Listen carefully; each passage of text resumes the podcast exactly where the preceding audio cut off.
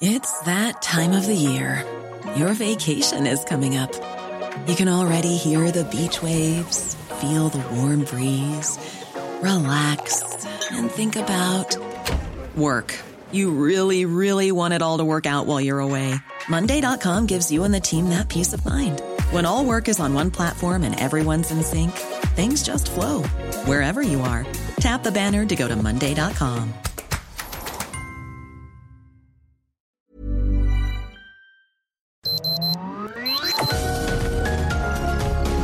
Media Group presenta Sergio Sarmiento y Lupita Juárez. Información veraz y oportuna con un toque personal y humano. Por El Heraldo Radio, donde la H suena y ahora también se escucha.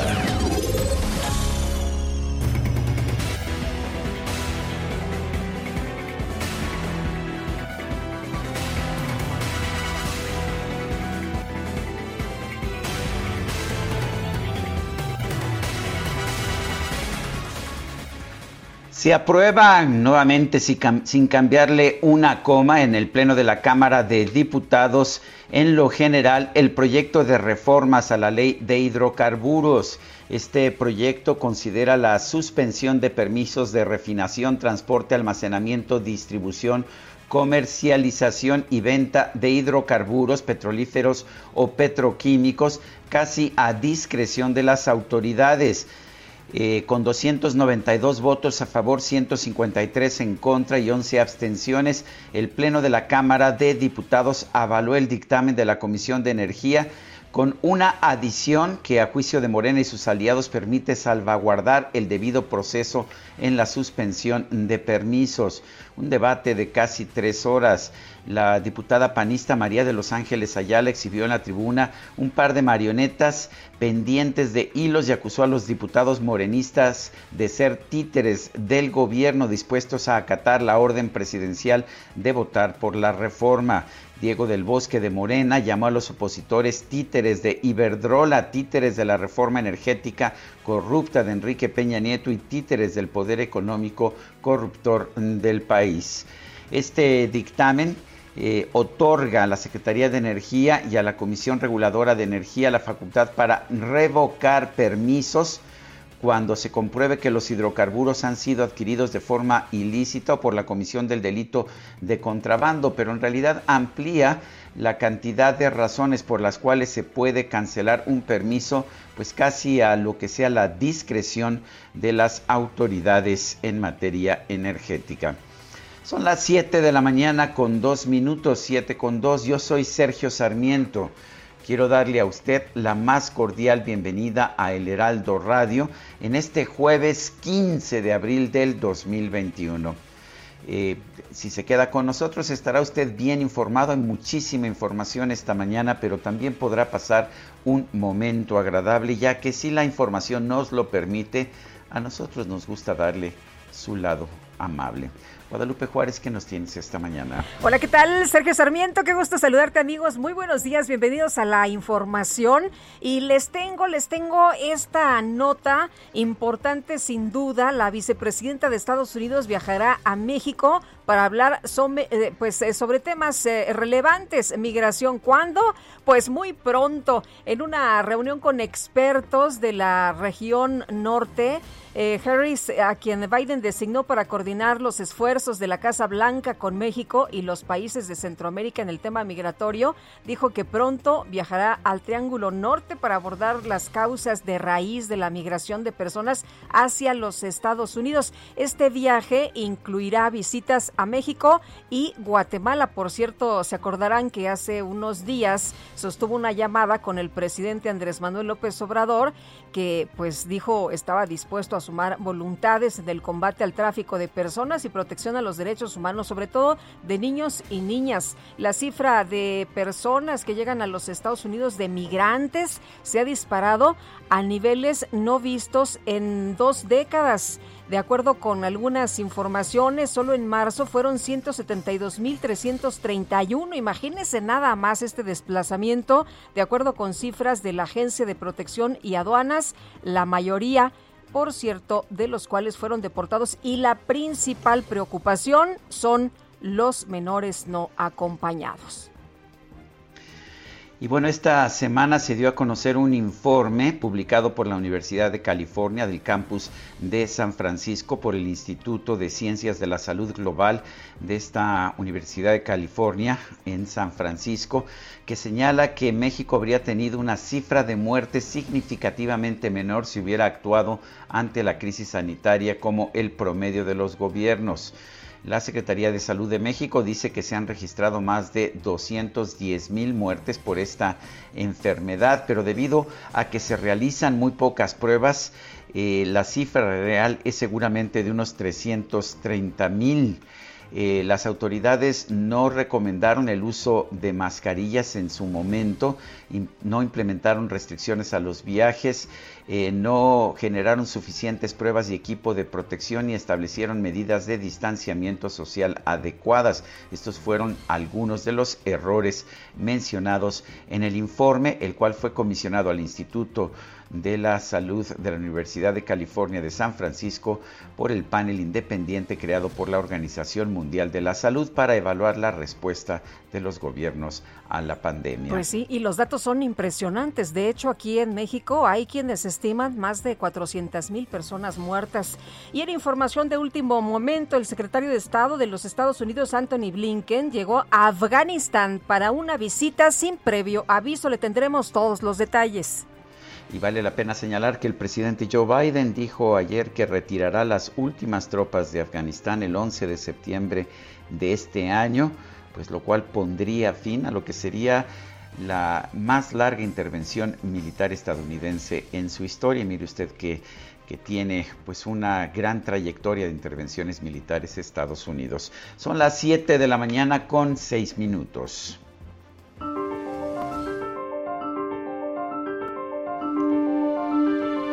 Y vamos a la frase del día.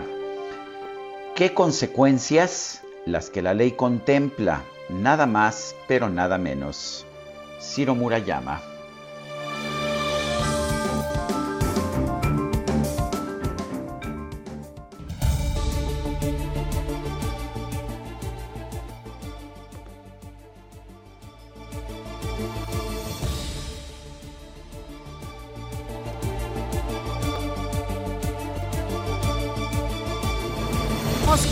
Vamos con Itzel González, nos adelantamos a la pregunta. Bueno, vamos con lo destacado, sí, las destacadas. Itzel, Las destacadas del Heraldo de México. Y ya aquí en la cabina, como siempre, en vivo, en directo y a todo color, Itzel González con las destacadas ¿Y qué tal los destacalobres? ¿Cómo va todo? ¿Cómo va todo? Cuéntanos. Muy buenos días. Hoy, ayer no hubo destacadas, entonces hoy prometimos dobles destacadas, doble tiempo, doble, información, doble relajito. porque... Oye, lo bueno de tener ahí este la vara alta con el DJ, ¿verdad? No, y con la productora Lupita. Y aparte, como hoy pagan, no han pagado, no, no, han pagado porque es quincena, ya estamos a 15, jueves 15 de abril del 2021. O sea, es un jueves redondo. Hoy pagan entonces, por lo menos, hoy se le pagan los tamalitos a DJ Kike y a nuestra productora Carla Ruiz. Y hoy hay dobles destacadas, no es cierto. Hoy destacadas, destacadas normales, normales, normales, pero con mucha información. Como, Oye, me, impresionó mucho la fotografía del Heraldo, primera plana, qué barbaridad. Eh, la sequía está tremenda, se ve pues cómo presentan el antes y el después, las lagunas secas y las presas a la mitad, está realmente pues muy preocupante. Incluso no sé si recuerdas, Lupita, que en, que en San Juan de Aragón se presentó una grieta gigante que tiene a la gente viviendo fuera de sus casas. Ya es preocupante, preocupante la falta de agua, la sequía, principalmente este año. Este año ha estado bastante complicado y luego con los incendios, entonces es, es como una bola de nieve. Sí, sí, sí. Porque estamos afectados por todos lados. Vámonos antes de que nos regañen con toda la información en las destacadas del Heraldo de México. En primera plana, en el tribunal, este mes fallo final sobre Félix y Morón. Una vez que su partido impugne, el Tribunal Electoral deberá resolver los casos antes de concluir el mes de abril. País, crisis de agua, se vacían las presas en México. La mitad de los principales embalses en el país están debajo del 50%, dice Conagua. En la laguna del Farallón, Veracruz, ya no hay agua, solo lodo. Ciudad de México Turismo reporta pérdidas por 76 mil millones de pesos. La pandemia golpeó al sector en 2020 cuando dejaron de llegar a la ciudad 9.3 millones de viajeros entre nacionales y extranjeros. Estados, daño ecológico, castigan al ambiente 73 incendios, fuego forestal en 21 entidades empeora la calidad del aire en al menos 8, alertan a población sobre altos índices de contaminación. Orbe, tras 20 años, Estados Unidos sale de Afganistán. Joe Biden informó que el repliegue se completará antes del 11 de septiembre. Meta Champions League sellan el pase a la semifinal. Un empate sin goles basta para que el Real Madrid esté entre los cuatro mejores. El City clasifica. Y finalmente, en mercados por falta de apoyos repuntan retiros de Afores. La CONSAR informó que en marzo se sacaron 1.885 millones de pesos de las cuentas de ahorro. Lupita, Sergio, amigos, hasta aquí las destacadas del Heraldo. Feliz jueves de quincena. Igualmente, Itzel, muchas gracias. Muy buenos días y música para nuestros oídos, ¿verdad?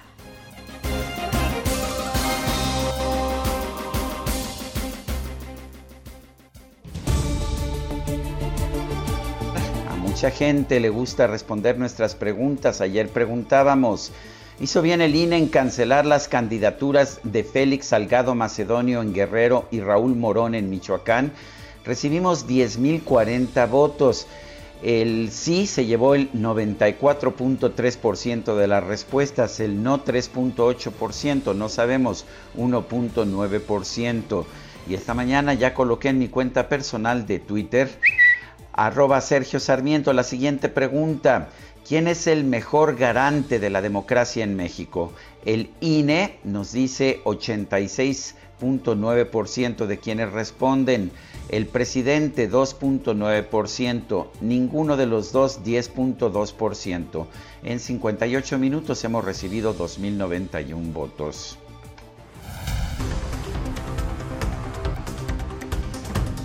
Y vamos, vamos en este momento a nuestro resumen. Les recuerdo, hoy es 15 de abril del 2021 y vamos a la información más importante de este jueves. Esta madrugada el Pleno de la Cámara de Diputados aprobó en lo general y en lo particular el dictamen de la reforma a la ley de hidrocarburos enviada por el presidente Andrés Manuel López Obrador. Bueno, esta, esta ley permite revocar permisos o rechazar permisos de empresas privadas para distribución, comercialización e importación de combustibles. Eh, incrementa de una forma muy importante el número de razones por las cuales se pueden revocar los permisos que se han dado en materia de hidrocarburos. El diputado del PRI, Enrique Ochoa, advirtió que esta reforma es inconstitucional y representa violaciones a los acuerdos internacionales firmados por México en la materia. Esta iniciativa es inconstitucional. Se lo ha dicho expertos de todas las expresiones políticas a esta Comisión de Energía. Y en lugar de que la Comisión de Energía lo exprese al Pleno, para que el Pleno haga las modificaciones necesarias y que esta ley fortalezca petróleos mexicanos, fortalezca a los consumidores mexicanos y permita cumplir nuestros ordenamientos jurídicos y los compromisos internacionales, aquí está la Comisión de Energía de nuevo presentando un dictamen incompleto. La Sala Superior del Tribunal Electoral del Poder Judicial de la Federación aplazó la discusión sobre el proyecto de sentencia que propone avalar las reglas aprobadas por el INE para evitar la sobrerepresentación en la Cámara de Diputados, a fin de que los magistrados tengan más tiempo de analizar la propuesta. El representante de Morena ante el INE, Sergio Gutiérrez, aseguró que este jueves su partido podría impugnar ante el Tribunal Electoral el retiro de las candidaturas de Félix Salgado y de Raúl Morón a los gobiernos de Guerrero y Michoacán. En conferencia de prensa, Raúl Morón consideró que hay elementos suficientes para promover un juicio político en contra de los consejeros electorales que votaron por retirarle su registro como candidato. ¿Qué vamos a hacer en contra de los consejeros y consejeras que ratificaron el acuerdo? Nuestros legisladores federales, tanto de Morena como PT, están platicando y están planteando, se está elaborando una demanda de juicio político. Seguramente ahí en esa demanda habrá todos los elementos, todos los argumentos jurídicos y legales para interponerla. Me parece que hay materia. El candidato del PRI a diputado local por el Distrito 26 de la Ciudad de México, Saúl Alan Rosas Alvarado, presentó una denuncia ante la Fiscalía General de la República en contra de Félix Salgado Macedonio por haber amenazado a los siete, a siete consejeros del INE. Luego de que el presidente López Obrador calificó como un atentado a la democracia el retiro de las candidaturas de Félix Salgado Macedonio y Raúl Morón, el consejero presidente del INE, Lorenzo Córdoba, afirmó que el instituto no entrará en confrontación con ningún actor político. Así que el árbitro no va a caer en la provocación que algunos están tratando de construir, de confrontarse con ningún actor político. Y cuando hablo de actor político, hablo de candidatos, de precandidatos, de aspirantes, de dirigentes partidistas, de funcionarios públicos de cualquier nivel. El INE está para regular la contienda, no para formar parte de la contienda. Y en un evento organizado por la Universidad de Guadalajara, el consejero electoral Ciro Murayama señaló que los gobernantes no deben atacar a la oposición o halagar a su partido, ya que su investidura les impide ser actores electorales. No les compete a quienes gobiernan tratar de dañar o favorecer a uno u otro candidato. Quizá en otros países sea usual que los mandatarios nacionales o locales fustiguen a las oposiciones y halaguen a su propio partido. Pero en nuestro caso eso no lo permite la Constitución y por eso es que el INE ha sido muy celoso en su labor de arbitraje electoral, pidiendo que nadie se entrometa desde el gobierno en las elecciones, empezando por la presidencia de la República, que debe de mantener su neutralidad. El exgobernador de Nuevo León, Rodrigo Medina, difundió un video en el que niega tener cuentas bancarias en el extranjero o encabezar una red de empresas para hacer triangulaciones millonarias, luego de que la Unidad de Inteligencia Financiera lo acusó de lavado de dinero y evasión fiscal. El gobernador de Jalisco, Enrique Alfaro, informó que este miércoles en el municipio de Zapopan fueron localizados con vida seis hombres y una mujer que se encontraban desaparecidos desde el 8 de abril. Un juez federal vinculó a proceso a seis de los 30 elementos de la Marina que recientemente fueron detenidos por el delito de desaparición forzada.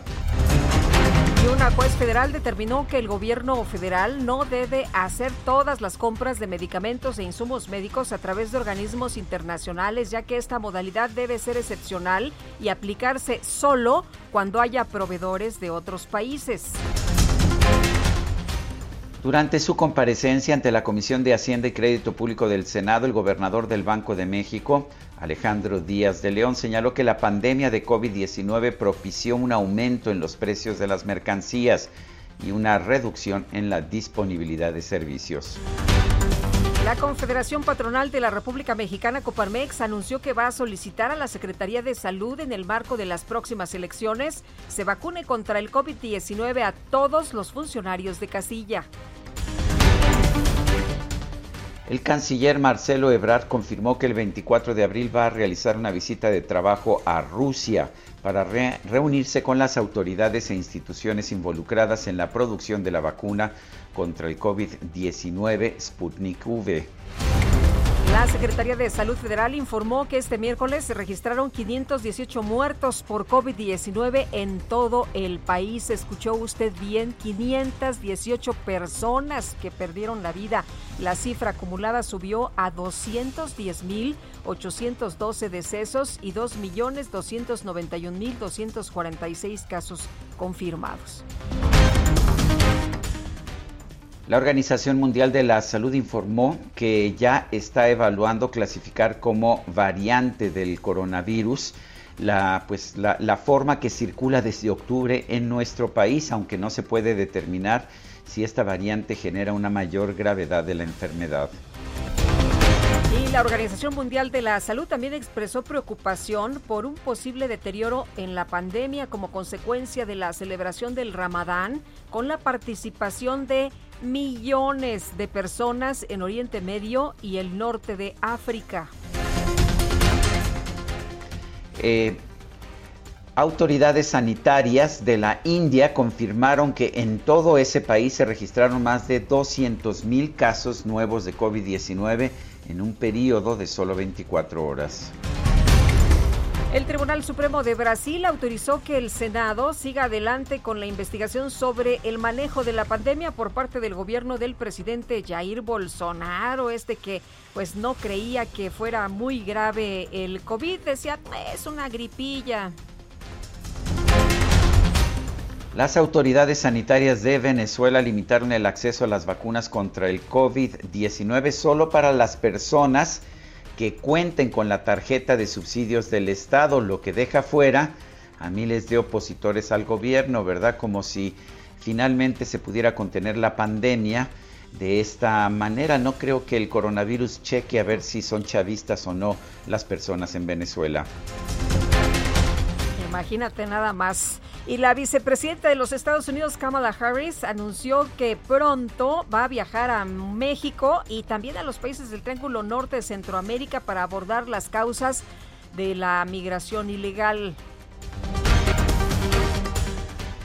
Y en información deportiva, el Real Madrid venció al Liverpool por marcador global de 3-1 para obtener su pase a las semifinales de la UEFA Champions League.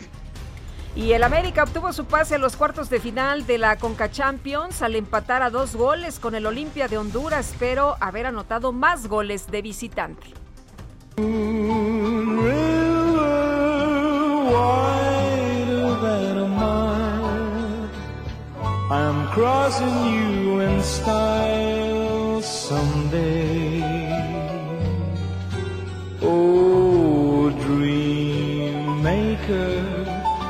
You heartbreaker, wherever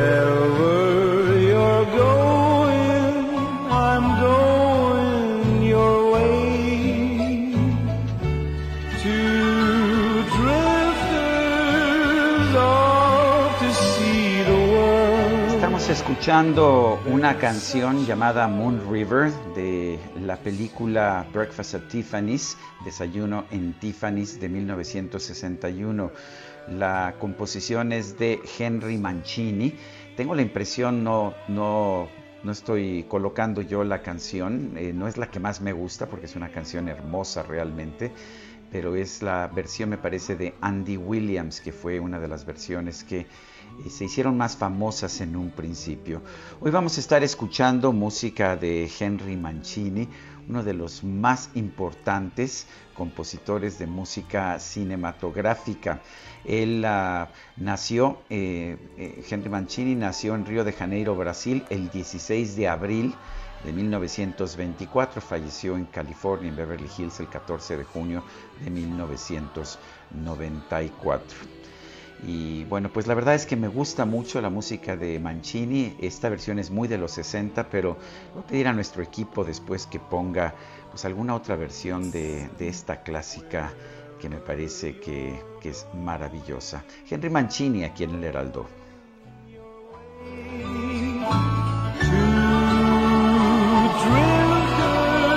Henry Mancini, dicen por acá el de la Pantera Rosa. El de la Pantera ese mero, Rosa, efectivamente. Ese mero. Sí. Oye, este, pues vámonos con la, la, información. Si te parece bien, Israel Lorenzana ya nos tiene noticias desde tempranito. Israel, ¿cómo te va? Buenos días. Sergio Lupita, muchísimas gracias, un gusto saludarles esta mañana y tenemos buenas noticias para nuestros amigos automovilistas que se desplazan a través del Paseo de la Reforma a partir de Eulalia Guzmán y con dirección hacia Avenida Hidalgo.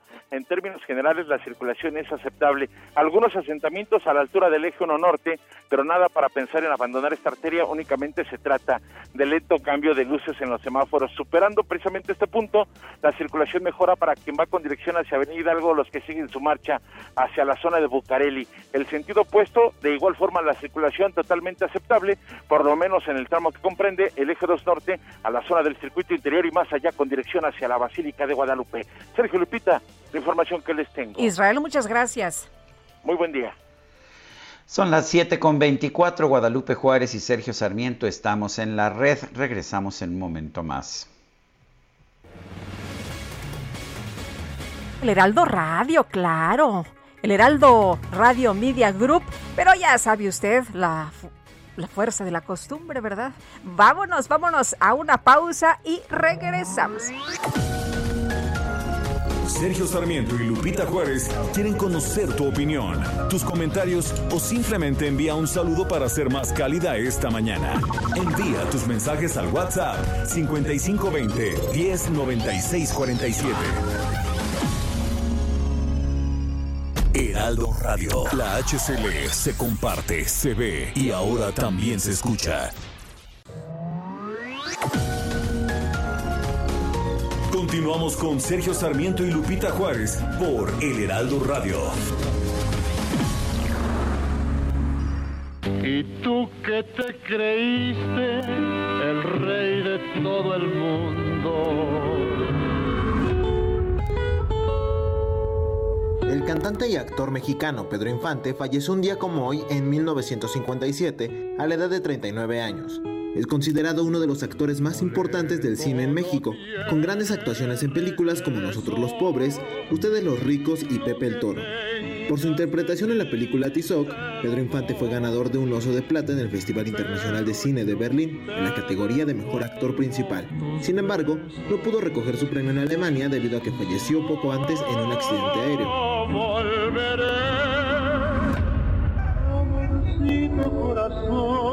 Durante toda su carrera, grabó aproximadamente 314 canciones, con grandes éxitos como Amorcito Corazón, 100 años y No Volveré. El ídolo de Guamuchil también fue un fanático de la aviación. Sin embargo, debido a un error de maniobra a bordo de su C-87, este se desplomó en el centro de la ciudad de Mérida, Yucatán, poco después de despegar. Sus restos fueron velados en el entonces Teatro de la Asociación Nacional de Actores, donde se emprendió un cortejo fúnebre hacia el Panteón Jardín en el sur de la Ciudad de México.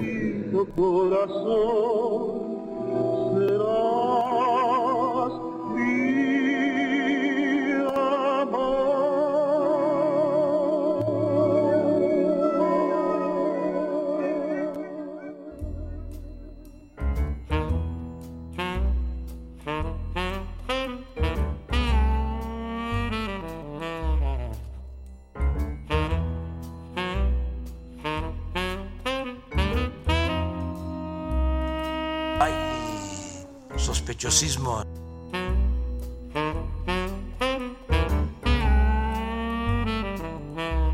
Guadalupe de que esta de que esta canción fue escrita por Henry Mancini, ya sabes, ya les este dije gran que no es sospechosismo, que estamos Ah. ciertos. ¿Estamos ciertos? Yo tengo otros datos, mi querida Guadalupe. Como esta, esta canción, esta pieza de la película La Pantera Rosa, se ha convertido en parte de nuestro lenguaje auditivo. La escuchamos y de inmediato nos imaginamos a la pantera, pero también el sospechosismo. Ah, ya Me canso ves. ganso. claro. Estos tiempos, estos tiempos. Estamos escuchando música de Henry Mancini, quien en realidad se llamaba Enrico, Enrico Nicola Mancini. Y bueno, pues lo, es- lo estamos haciendo porque estamos celebrando su cumpleaños. Nació el 16 de abril de 1924.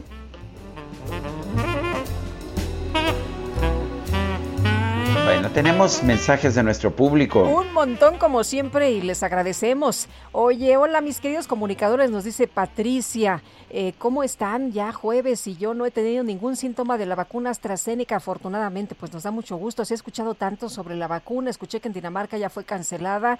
Esperemos que con nosotros cumpla su cometido y estemos protegidos. Cuídense y saludos afectuosos.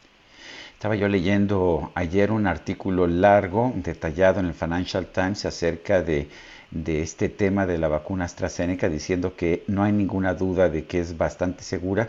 Y de hecho eh, surgió un estudio de la Universidad de Oxford que se dio a conocer ayer también que señala que hay más coágulos para gente que tiene la enfermedad del COVID que la gente que ha sido vacunada, de manera que pues no hay que olvidar eso. Hay una persona que creo que no nos pone su nombre, pero dice, Sergio Lupita, que tengan muy buenos días. Fíjense que cada año les pido un saludo para mí en esta fecha, ya que es el día de mi cumpleaños y no quiero que esta vez sea la excepción. Se los agradezco mucho porque ustedes hacen que mis días comiencen muy amenos. Agradezco su forma de informarles, decir un magnífico día, pero ¿qué crees? No nos da su nombre, de manera que pues le mandamos un fuerte abrazo, pero pues no tenemos el nombre. Bueno, pues al del cumple, ahora sí que al del, cumple.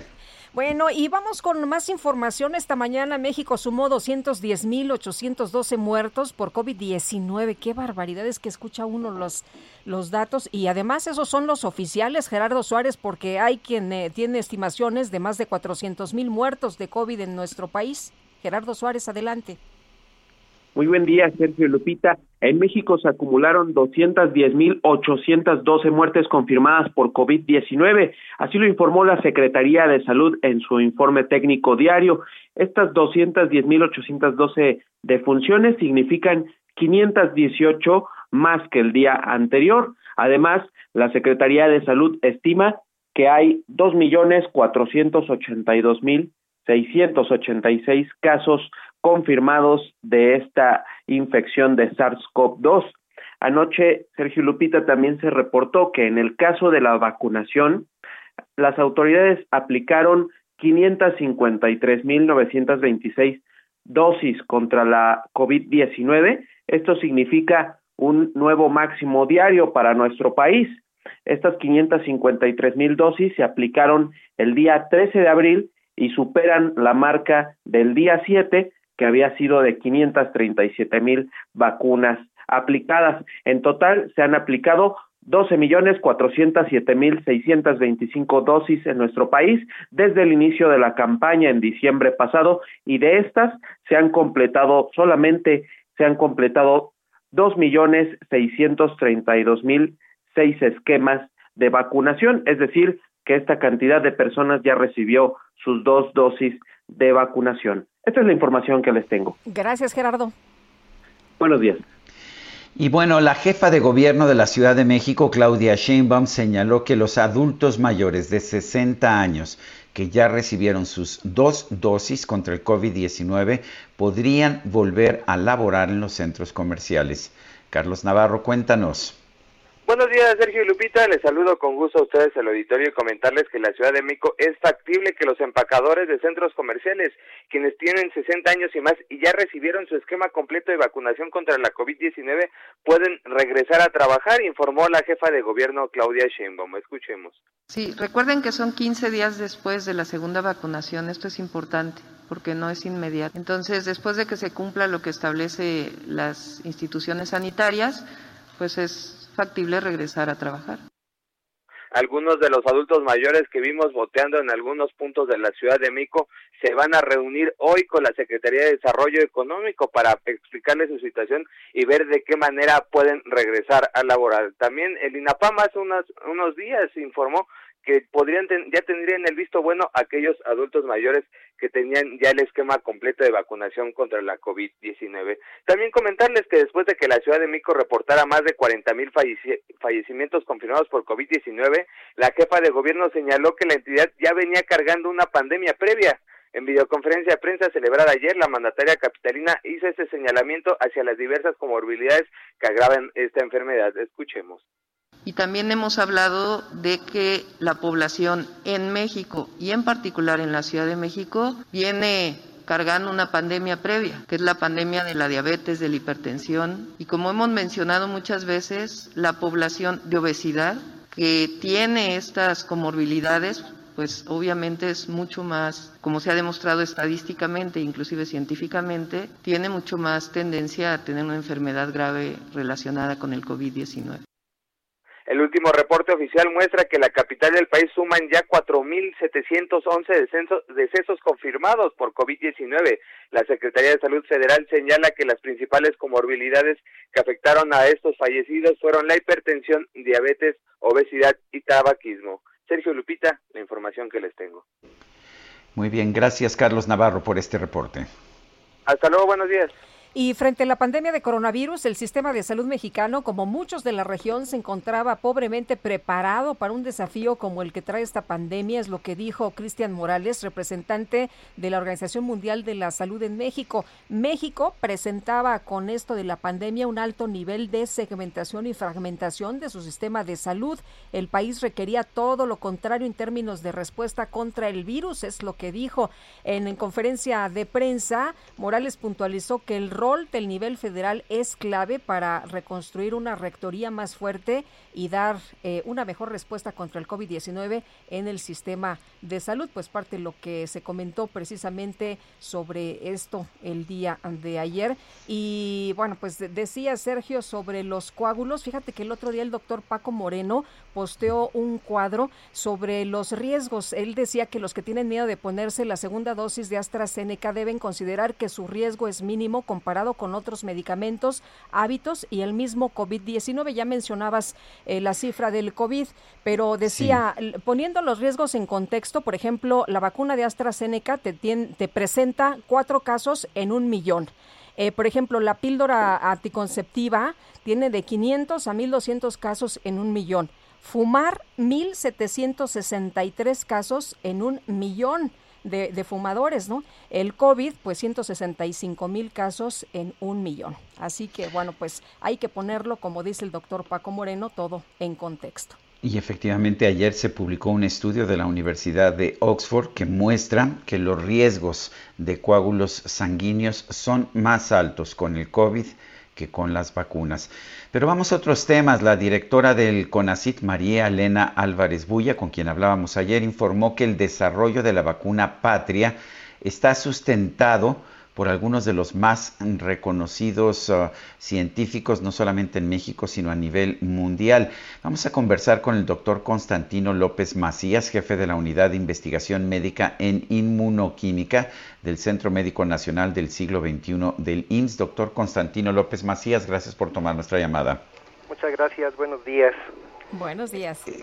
Cuéntenos de esta vacuna. ¿Realmente está siendo desarrollada en México o no? Eh, ¿Quiénes la están desarrollando? ¿Qué tipo de apoyos ha tenido? ¿Qué información tenemos? Pues mire, eh, esta vacuna está basada en eh, un virus de Newcastle, la sota. Eso se llama una plataforma. Uno tiene plataformas para hacer diversas cosas. Y voy a poner, por ejemplo, la tortilla. La tortilla es una plataforma con la que hacemos tacos, hacemos este, enchiladas, hacemos quesadillas, ¿no? Entonces esta plataforma se le, eh, que es un virus de que afecta a, las aves y a los humanos no. A esta a esta este virus se le adicionaron los genes que eh, eh, para producir la proteína de la espícula del coronavirus de SARS-CoV-2. Esto es muy importante porque esa es la proteína que utiliza el virus para penetrar a las células, para poder infectar. Entonces, eh, lo que se hizo es que cuando se, expresa esta proteína, eh, a veces puede tener diferentes conformaciones, diferentes formas. Y la forma, la forma de prefusión es la forma que reconocen los anticuerpos que evitan la infección. Entonces eh, se estabilizó esta forma poniéndole prolinas, este, es, eh, ajustando a, esta proteína para que pueda este, ser eh, expresada por este, este virus. Este virus se puede crecer muy fácilmente en, en huevo, como se preparan muchas otras vacunas como las de influenza que usamos cada año. Entonces, como es un virus de aves, pues infecta muy bien el huevo y se puede producir mucho de esta vacuna. y esta vacuna de esta forma puede inducir una muy buena respuesta inmune. induce, hay tres componentes principales de una respuesta que nos protege contra las infecciones. La primera que es una respuesta que le llamamos innata, y es inducida por este vector, por esta plataforma de, este virus y que no afecta, no, no nos genera enfermedad. Y la segunda es que ya la proteína que trae en la superficie este virus de la espícula, que es de SARS-CoV-2, va a inducir una respuesta de anticuerpos neutralizantes y de células T que también van a ayudar en su conjunto con la respuesta inmuninata a hacer la protección. Entonces, esa es eh, más o menos el mecanismo. Esto, estas plataformas se basan en conocimientos científicos de muchos lados. ¿sí? Uno utiliza eh, para construir vacunas conocimientos científicos que vienen de muchas partes del mundo, este, eh, de muchos desarrollos de investigación básica. Pero ¿cómo se desarrolla eh, una vacuna como, como la patria? ¿Se eh, utiliza información de eh, Estados Unidos? ¿Participan científicos de diferentes partes del mundo? ¿Así es como se va desarrollando? Así es, así es. Los conocimientos, por ejemplo, esto del ExaPro, son conocimientos de biólogos estructurales, ¿sí? Que estuvieron trabajando con, con proteínas de MERS y de, de, de, de SARS-CoV y de otros, de otros virus. Entonces utilizan esos conceptos. El, uso de plataformas este pues eh, hay muchas plataformas alrededor del mundo no por ejemplo la, la vacuna de Pfizer y la vacuna de Moderna y la vacuna de Novavax también utilizan el mismo conocimiento de estos grupos de biólogos estructurales de la Universidad de Texas para sus vacunas. Sí, porque se hablaba del expertise de, de algunos eh, eh, epidemiólogos, virólogos, especialistas de Mont Sinaí, ¿no? De Monte de Sinaí, allá en Nueva York. Así ellos lo que utilizaron es los conceptos, esta parte de esta información básica y ellos eh, han trabajado con esta plataforma de virus de Newcastle este, por muchos años y han trabajado en, en conjunto con, eh, con Avimex desde hace muchos años en México en desarrollar diversas vacunas utilizando esta, eh, esta plataforma. Entonces, como le digo, usted tiene tortillas, pero eso, eso no lo hace eh, inventor de las quesadillas, ni de los chilaquiles, ni de los tacos. Cada quien hace este, con las plataformas diferentes cosas. Entonces, ellos han estado haciendo esto y para, pero fíjese, eso es un prototipo. Y mucha gente tiene prototipos. Pero el prototipo para que se convierta en vacuna tiene que llevar varios pasos. Número uno, el poder hacer una prueba de concepto de que funciona en, en, laboratorio, en, en animalitos. Después se tiene tiene que ser capaz de poderse producir a gran escala bajo estándares muy estrictos. Pero nosotros ya nos dijeron que ya pasó de los animalitos, de las ratas y de los cerdos a la fase 1, ¿no? Ya aplicación en seres humanos. Todo eso ha sido hecho en México. Mm. Entonces, un prototipo que no es vacuna. O sea, yo no no conozco que Monte Sinaí tenga un, una este, una aprobación de FDA, por ejemplo. Ellos no hacen vacunas ellos tienen prototipos de diversos este y la, la este prototipo se está convirtiendo en vacuna completamente en México. Entonces la parte de producirlo, de hacerlo ya en una fábrica con las características y los estándares de buenas prácticas como lo requiere la COFEPRIS y los estándares internacionales y después vienen las pruebas ya con esos lotes en animales, ya son pruebas especiales, no los animales en, en a nivel laboratorio, sino con otro estándar, se llaman pruebas preclínicas y pruebas toxicológicas, y luego viene los ensayos de fase 1, 2 y 3. Y después de todo eso, se convierte en vacuna. Y eso es lo que se está haciendo en México. Hay, hay gente escéptica que, que, que, no piensa que en México se puedan producir, desarrollar vacunas. ¿Qué les dice usted? Pues en México hay un aparato de investigación muy importante en las universidades, en los institutos de salud, dentro del Instituto Mexicano del Seguro Social, que eh, busca el beneficio de la población de los pacientes a través de la investigación. Y para esto hay que hacer primero investigación básica y luego investigación aplicada y se hace todo eso en México. Hay mucho capital humano muy fuerte. Pero es muy importante que ahorita entendamos una vacuna requiere de la participación de mucha gente, cada quien hace su pedacito, no uno solo. Por ejemplo, ustedes ven Oxford, la vacuna de Oxford, ellos hicieron el prototipo, la vacuna la hace AstraZeneca. Se requiere la industria, la industria es la que realmente puede hacer la producción, las fábricas. La UNAM, el POLI, este, los institutos, nosotros en el IMSS no tenemos fábricas para producir vacunas. ¿sí? Eso se requiere que existan las fábricas. Y en México hay quien lo sabe hacer y lo puede hacer como estos laboratorios Avimex y, eh, y hay, hay algunos otros, pero no son muchos. Entonces necesitamos crear nuestra propia capacidad para desarrollar nuestras vacunas y tener estas tecnologías. Esta tecnología ya está en México y se está desarrollando en México y eso es muy importante. Y es bueno tener más tecnologías para poder ser independientes y este, eh, soberanos en, en, esta parte. Es una cuestión de, eh, de seguridad eh, nacional el que podamos este, contar con estas herramientas para prevenir las enfermedades.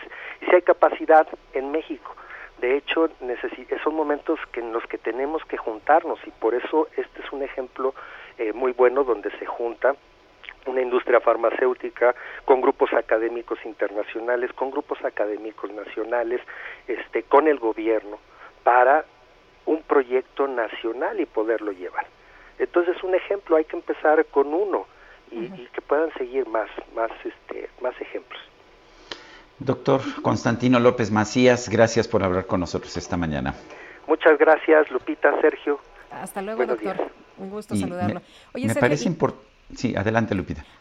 Yo creo que, debió haber explicado la doctora Bulla justamente esto, ¿no? A ver, es una vacuna que no es desarrollada solamente por mexicanos. Eh, como sabemos, el mundo está globalizado, hay expertise en otras partes y no, pues, eh, tratar de de vender una idea que luego se quede en la gente y que no es, ¿no? Y además que no tiene nada de malo. Por ejemplo, ayer decía Adolfo García Sastre, un epidemiólogo mexicano que trabaja en Monte Sinaí, pues no es un epidemiólogo mexicano, es un epidemiólogo español y no tiene nada de malo que haya una colaboración y que podamos aprovechar la investigación y el avance científico y médico que hay en el mundo entero, ¿no?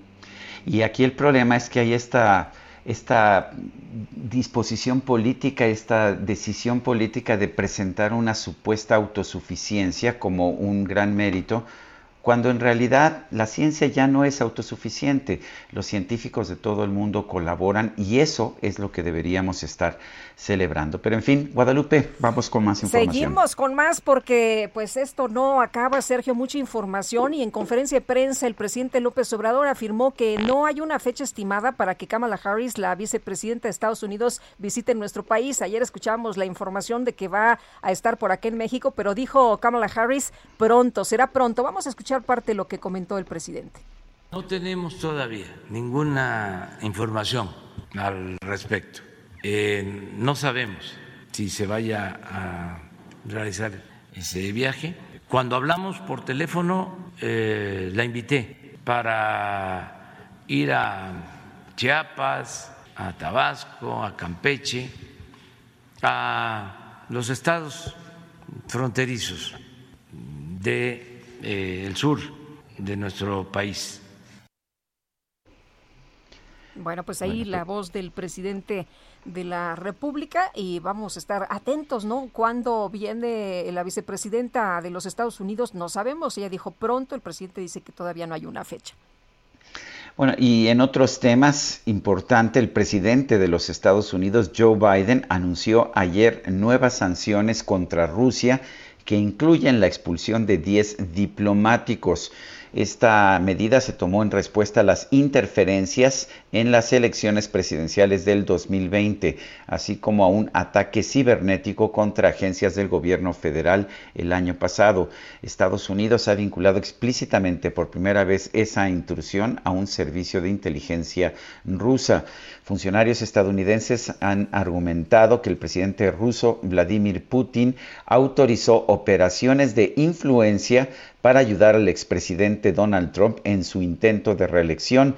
aunque no hay pruebas de que Rusia o cualquier otra persona haya cambiado los votos o manipulado el resultado. Bueno, lo que estamos viendo es que el presidente Joe Biden está tomando medidas en contra del gobierno de Rusia y está tomando estas uh, medidas diciendo que el gobierno de Rusia pretendió interferir en el resultado de las elecciones del 2020 para apoyar a Donald Trump. Y no es una acusación menor, ¿eh? No, Vamos es, es, a ver muy cómo se complicado. pone sí. esto. Bueno, oye, este, mm, hablando de Rusia, Marcelo Ebrard va a ir a, a Rusia por este tema de es. las vacunas. También vamos a estar pendientes de eso. Y Gerardo Galicia nos tiene información esta mañana. Gerardo, rapidito, cuéntanos. Vámonos rapidito, Lupita. Sergio, excelente mañana. Tenemos información del circuito bicentenario en su tramo Río Churubusco. Hemos recorrido esta arteria, hemos encontrado un avance realmente rápido. Se puede alcanzar la velocidad máxima de 80 kilómetros por hora del eje 6 sur hacia la zona del viaducto. Una extraordinaria opción para llegar al aeropuerto. Y en el sentido opuesto van a encontrar todavía similares condiciones. Un buen avance lo que tenemos esta mañana en el circuito bicentenario al oriente de la capital. Y por lo pronto, el reporte. Eso sí fue rápido. Gracias, Gerardo. Excelente mañana. Buenos días. Son las 7.54, estamos en el Heraldo Radio, Guadalupe Juárez y Sergio Sarmiento.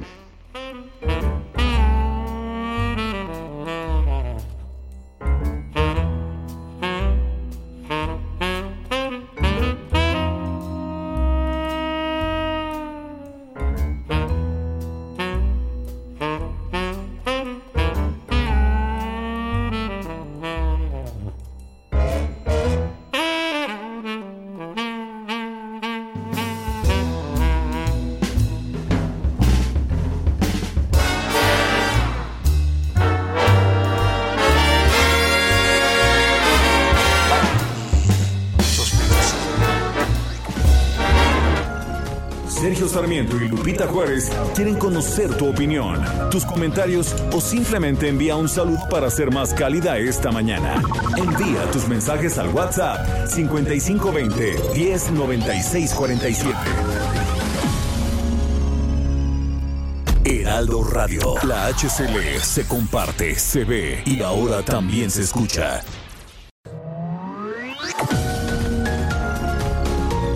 Continuamos con Sergio Sarmiento y Lupita Juárez por El Heraldo Radio.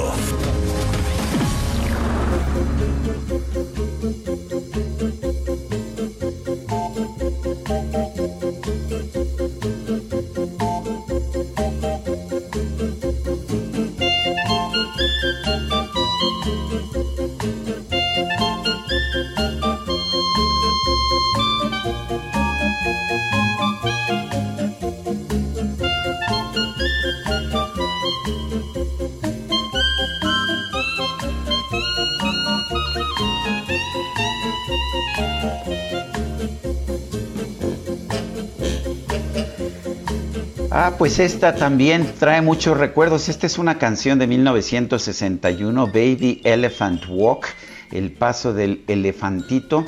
Esta la compuso Henry Mancini para la película Hatari.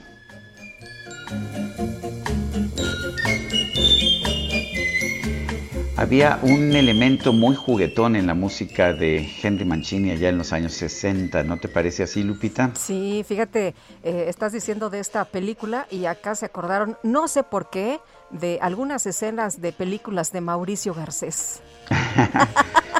Sí, muy, muy sesentero, ¿no? Sí. Bueno. Bueno, tenemos, tenemos mensajes de nuestro público. Oralia Mojica dice, buenos días, que López Obrador, así como sugirió, se haga una encuesta telefónica en Guerrero y Michoacán para que el pueblo decida por su gobernador. Lo mismo debería pedir a todo el país. Hagamos una encuesta telefónica para que decidamos si estamos de acuerdo con el padrón telefónico, el alza de la gasolina, etcétera, etcétera, etcétera. Sería democrático el que tanto le juega estos eh, todos los días, sugerencia que nadie acepte este padrón, a ver si todo el país nos eh, dejan sin servicio. Mil gracias. Y pregunta Marta Macías, ¿no puede uno dejar de pensar cómo piensa el gobierno llevar a Kamala Harris al sudeste del país sin un avión presidencial? Bueno, a lo mejor se traen uno de los dos aviones presidenciales de Estados Unidos, ¿no? Ahí sí tienen ellos aviones sí tienen, presidenciales. Ellos sí tienen todas las herramientas y todos los elementos, y los utilizan además, ¿no? No los tienen ahí Claro. guardados, desperdiciando dinero, diciéndonos que lo vendieron, que no lo vendieron, que lo rifaron, que no lo rifaron, y no están desperdiciando el dinero de, la gente, de los impuestos. Oye, dice Luisa Chávez, lindo jueves, buenos días, Sergio Lupita. Hoy estoy feliz escuchándolos. A ustedes es un inicio de día excelente y más que hoy cumplo mis primeros 50. Y después de tantos años de escucharlos, me siguen alegrando los días y la vida. Hombre, pues ya nos hizo la mañana, doña Ana Luisa Chávez. Le mandamos un fuerte abrazo y qué padre que esté cumpliendo sus primeros 50. Pues muy bien. Son las 8 de la mañana con 3 minutos. El pronóstico del tiempo. Sergio Sarmiento y Lupita Juárez. Berenice Peláez, meteoróloga del Servicio Meteorológico Nacional de Conagua, ¿qué nos espera en cuestión de clima para las próximas horas? El día de ayer vi que cayó una granizada tremendísima, tremenda, tremenda, allá en Toyocan, allá para Toluca. Cuéntanos cómo van a estar las cosas el día de hoy. Así es, Sergio y Lupita, los saludo con gusto y les informo que este día el frente número 50 se va a mantener con características de estacionario sobre el noreste del territorio nacional y va a ocasionar fuertes rachas de viento en esta región, además de lluvias y chubascos acompañados de tormentas eléctricas y posible caída de granizo en Coahuila, Nuevo León y Tamaulipas. Por otra parte, un canal de baja presión en interacción con la entrada de humedad del Golfo de México y con el calentamiento diurno van a ocasionar lluvias aisladas en los estados de San Luis Potosí, Michoacán, Querétaro, Hidalgo, Morelos y también en la Ciudad de México, e intervalos de chubascos vespertinos acompañados de tormentas eléctricas y posibles granizadas sobre Veracruz, Puebla, Tlaxcala, el Estado de México y Oaxaca. También se presentarán lluvias puntuales fuertes en el estado de Chiapas. Les comento también que la aproximación de un nuevo frente frío en interacción con la corriente en chorro subtropical va a originar fuertes rachas de vientos en el noroeste del país, por lo que el pronóstico de vientos para este día será rachas de 70 a 80 kilómetros por hora con la posible formación de tolvaneras en Chihuahua, Durango y Zacatecas y de 60 a 70 kilómetros por hora con posible formación de tolvaneras en Sonora, Coahuila y San Luis Potosí. Además, durante este día va a prevalecer la onda de calor sobre entidades del noreste, oriente, occidente, sur y sureste del país, incluida la península de Yucatán, y tendremos temperaturas que pueden alcanzar entre 40 y 45 grados Celsius en zonas de Tamaulipas, San Luis Potosí, Hidalgo, Puebla, Veracruz, Jalisco, Michoacán, Guerrero, Oaxaca, Chiapas, Tabasco, también en Campeche y en Yucatán. Finalmente, para el Valle de México se pronostica nubosidad dispersa durante la mañana y va a incrementar la nubosidad hacia la tarde y tenemos, como les comentaba, probabilidad de lluvias aisladas en la Ciudad de México e intervalos de chubascos en zonas del Estado de México. Como nos eh, comentan bien ustedes, es importante estar atentos a las tormentas eléctricas y también a las posibles granizadas durante esta tarde. Las temperaturas máximas que se esperan para el día de hoy son de 27 a 29 grados Celsius para la Ciudad de México y de 25 a 27 grados Celsius para la capital del Estado de México. Estas han sido las condiciones del tiempo más significativas para el día de hoy. Sergio Lupita les reportó desde el Servicio Meteorológico Nacional de la Conagua, Berenice Peláez. Muy bien, Berenice, muchas gracias. Muy buenos días. Muchas gracias. Buen día. Bueno, el Pleno de la Cámara de Diputados aprobó la ley de hidrocarburos que propuso el presidente de la República, Andrés Manuel López Obrador.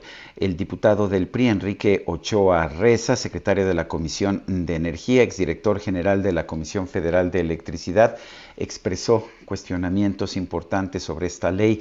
Lo tenemos en la línea telefónica. Enrique Ochoa, ¿cómo estás? Buenos días. Sergio, muy buenos días. Me da mucho gusto saludarte a ti, a Lupita, a todo tu equipo de trabajo y al auditorio. ¿Qué tal? Buenos días, Lupita. Enrique, eh, ¿cuál es tu opinión sobre esta nueva ley de hidrocarburos? Es una ley que puede producir combustibles caros y escasos y lamentablemente pudo haberse mejorado en el trabajo legislativo tanto en la Comisión de Energía como en la prolongada discusión de más de 10 horas que se tuvo ayer en el Pleno, pero no hubo eh, voluntad suficiente para corregir aspectos que son muy claros que van en contra de la competencia, en contra de la Constitución y en contra de los tratados comerciales de los que México forma parte y que eso empañó el trabajo legislativo donde sí pudo eh, llegarse a algún acuerdo, pero finalmente ese acuerdo fue insuficiente para subsanar todos los errores que trae la ley. Enrique, eh, revocar, rechazar permisos de empresas privadas puede ocurrir en cualquier momento cuando así lo decida eh, quién, la Pemex, la Comisión Federal de Electricidad. Es, es, la, Secretaría de Energía y la Comisión Reguladora de Energía las autoridades responsables de poder suspender eh, o revocar permisos. Y ahí es donde está el problema, Lupita, porque las autoridades, en el caso de la revocación de los permisos para almacenar, transportar o comercializar hidrocarburos, pues no están estableciendo en la ley un procedimiento de debido proceso, están haciéndolo a través de una aplicación retroactiva de la ley que es muy cuestionable, no se están estableciendo eh, penalidades o sanciones proporcionales a las faltas, sino que cualquier falta a la ley de hidrocarburos tiene como una consecuencia eh, la cancelación de un permiso. Al menos así está redactado el artículo sexto transitorio, así está redactado el artículo cuarto transitorio y así estaba redactado el artículo 59 bis en el caso de las suspensiones. Pero ahí se eh, llegó en la madrugada de antier a un acuerdo, a una adenda que mejoró las condiciones de las suspensiones al establecer procedimientos de debido proceso, al incorporar eh, el cuidado a los consumidores, al no afectar a terceros, al llevar a cabo un debido proceso. Eso era lo que necesitábamos también en los artículos transitorios cuarto y sexto, y a pesar de múltiples reservas, más de 120 reservas que se discutieron ayer en una prolongada sesión, mm, simplemente no se pudo llegar a, un acuerdo y esos aspectos de expropiación indirecta quedaron establecidos como riesgos en los artículos transitorios de la ley. Eh, en términos generales y aún con las enmiendas que se le hicieron, con las mejoras, ¿tú crees que pues que esta ley es una, un avance sobre lo que teníamos con anterioridad o es un retroceso? Es un retroceso, Sergio, porque lo que se busca en el sector de los combustibles es que la población tenga opciones de competencia para poder tener acceso a precios más bajos y a combustibles suficientes en, eh, a lo largo y ancho del país. La competencia es lo que genera la posibilidad de obtener mejores condiciones para los consumidores. De hecho, llevamos eh, datos eh, de distintas ciudades de la República donde se, se observa que la competencia entre gasolinería arroja mejores precios para el consumidor en una zona radial de 5 kilómetros, donde en el caso de Saltillo la gasolinería franquiciataria de Pemex tenía la gasolina más cara y había cinco gasolinas a su alrededor eh, con precios más económicos. Esto puede variar en distintas ciudades, pero yo invito al auditorio a que siempre puedan ver eh, las eh, distintas opciones que tienen en competencia y escoger la que más les convenga, por calidad, por precio, por seguridad. Y en función de eso, eh, siempre hemos pensado que la competencia arroja beneficios para el consumidor. Esta legislación, con los cambios como están redactados, va en contra de la certeza jurídica que se requiere para tener competencia y va en contra, por los cambios de manera retroactiva, de los tratados comerciales donde se protege que las reglas del juego pues no se cambien a la mitad del partido. Y por lo tanto consideramos que los cambios que se pudieron haber corregido en esta ley de hidrocarburos, pues con una ley que no mejoró, sino que pone en riesgo eh, que existan combustibles abundantes y a precios competitivos en el país. Ahora, eh, Enrique, eh, lo que le explican o lo que le dicen a la gente es que con esta reforma se busca cancelar permisos a privados en la cadena de producción, pero argumentan que cuando haya riesgos a la seguridad nacional y entonces la gente dice, no, pues sí estoy de acuerdo, ¿no? Si hay algún riesgo a la seguridad nacional o a la seguridad energética y entonces pues la gente la gente se las compra. Eh, bueno, en esos aspectos puede haber consenso siempre y cuando haya un debido proceso que no genere discrecionalidad en la actitud de la autoridad ni que tampoco eh, eh, prevenga que en tribunales todo este esfuerzo pues quede en entredicho. Vamos a poner un ejemplo. Hubo un consenso de todos los grupos parlamentarios en que la legislación reforzara el combate al contrabando y al huachicol. En eso todos estamos de acuerdo pero solicitábamos que las autoridades responsables de aplicar esos castigos o realizar esas investigaciones, pues acudieran a la Cámara a explicar si las herramientas que tienen son suficientes o si requieren mayores herramientas legales para combatir ese ilícito. Lamentablemente las solicitudes de asistencia de las autoridades responsables cayeron en oídos sordos y no tuvimos la oportunidad para legislar teniendo de viva voz los requerimientos de la autoridad. Yo creo que eso es lo que pudo haber mejorado la redacción para efectivamente ofrecer mejores condiciones de abasto de combustibles para todo el país y atender situaciones excepcionales, pero con debido proceso, con respeto a la Constitución y a los tratados comerciales. Enrique Ochoa, como siempre, gracias, gracias por hablar con nosotros. Muchas gracias, Sergio, Lupita, un saludo a todo el auditorio, gracias por esta oportunidad. Gracias, muy buenos días.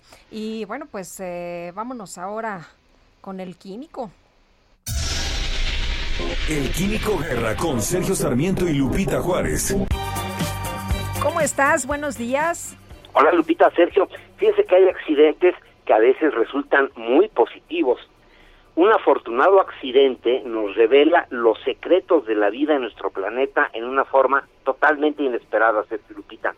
Investigadores del British Antarctic Survey, es el registro antártico de, la, eh, de los británicos, encontraron que a casi mil metros por debajo de las plataformas de hielo de la Antártida existe vida.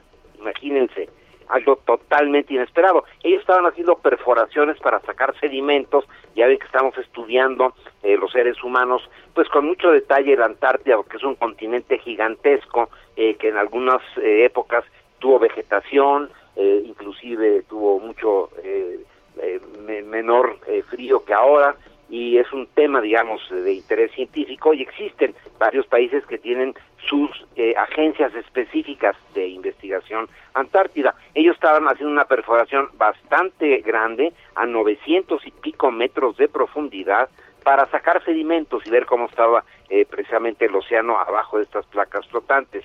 Y se dieron cuenta porque estas perforaciones llevan cámaras, ¿verdad?, con luminosidad para que vayan viendo desde la superficie los que están dirigiendo la perforación eh, cómo van llegando, ¿verdad?, los, al fondo. Y entonces vieron con gran sorpresa de que había mucha vida. Luego de perforar estos 900 metros en completa oscuridad y con temperaturas de menos .2 grados centígrados, encontraron, Sergio Lupita, esponjas, varias especies desconocidas adheridas a una roca en el fondo del mar. Esto fue verdaderamente inesperado y este descubrimiento que se dio cerca de la plataforma llamada Kirchner Ron en la Antártida. Este es el primer estudio, fíjense que en revelar la existencia de vida en dicha región del planeta, cuyas plataformas de hielo flotantes representan el mayor hábitat inexplorado del océano austral. Tiene 1.5 millones de kilómetros cuadrados estas placas, o sea, más eh, casi del tamaño de México, pero solo se ha estudiado un área total del tamaño de una cancha de tenis. Escribe el eh, investigador y biogeógrafo principal de este estudio, el doctor Hugh Griffith.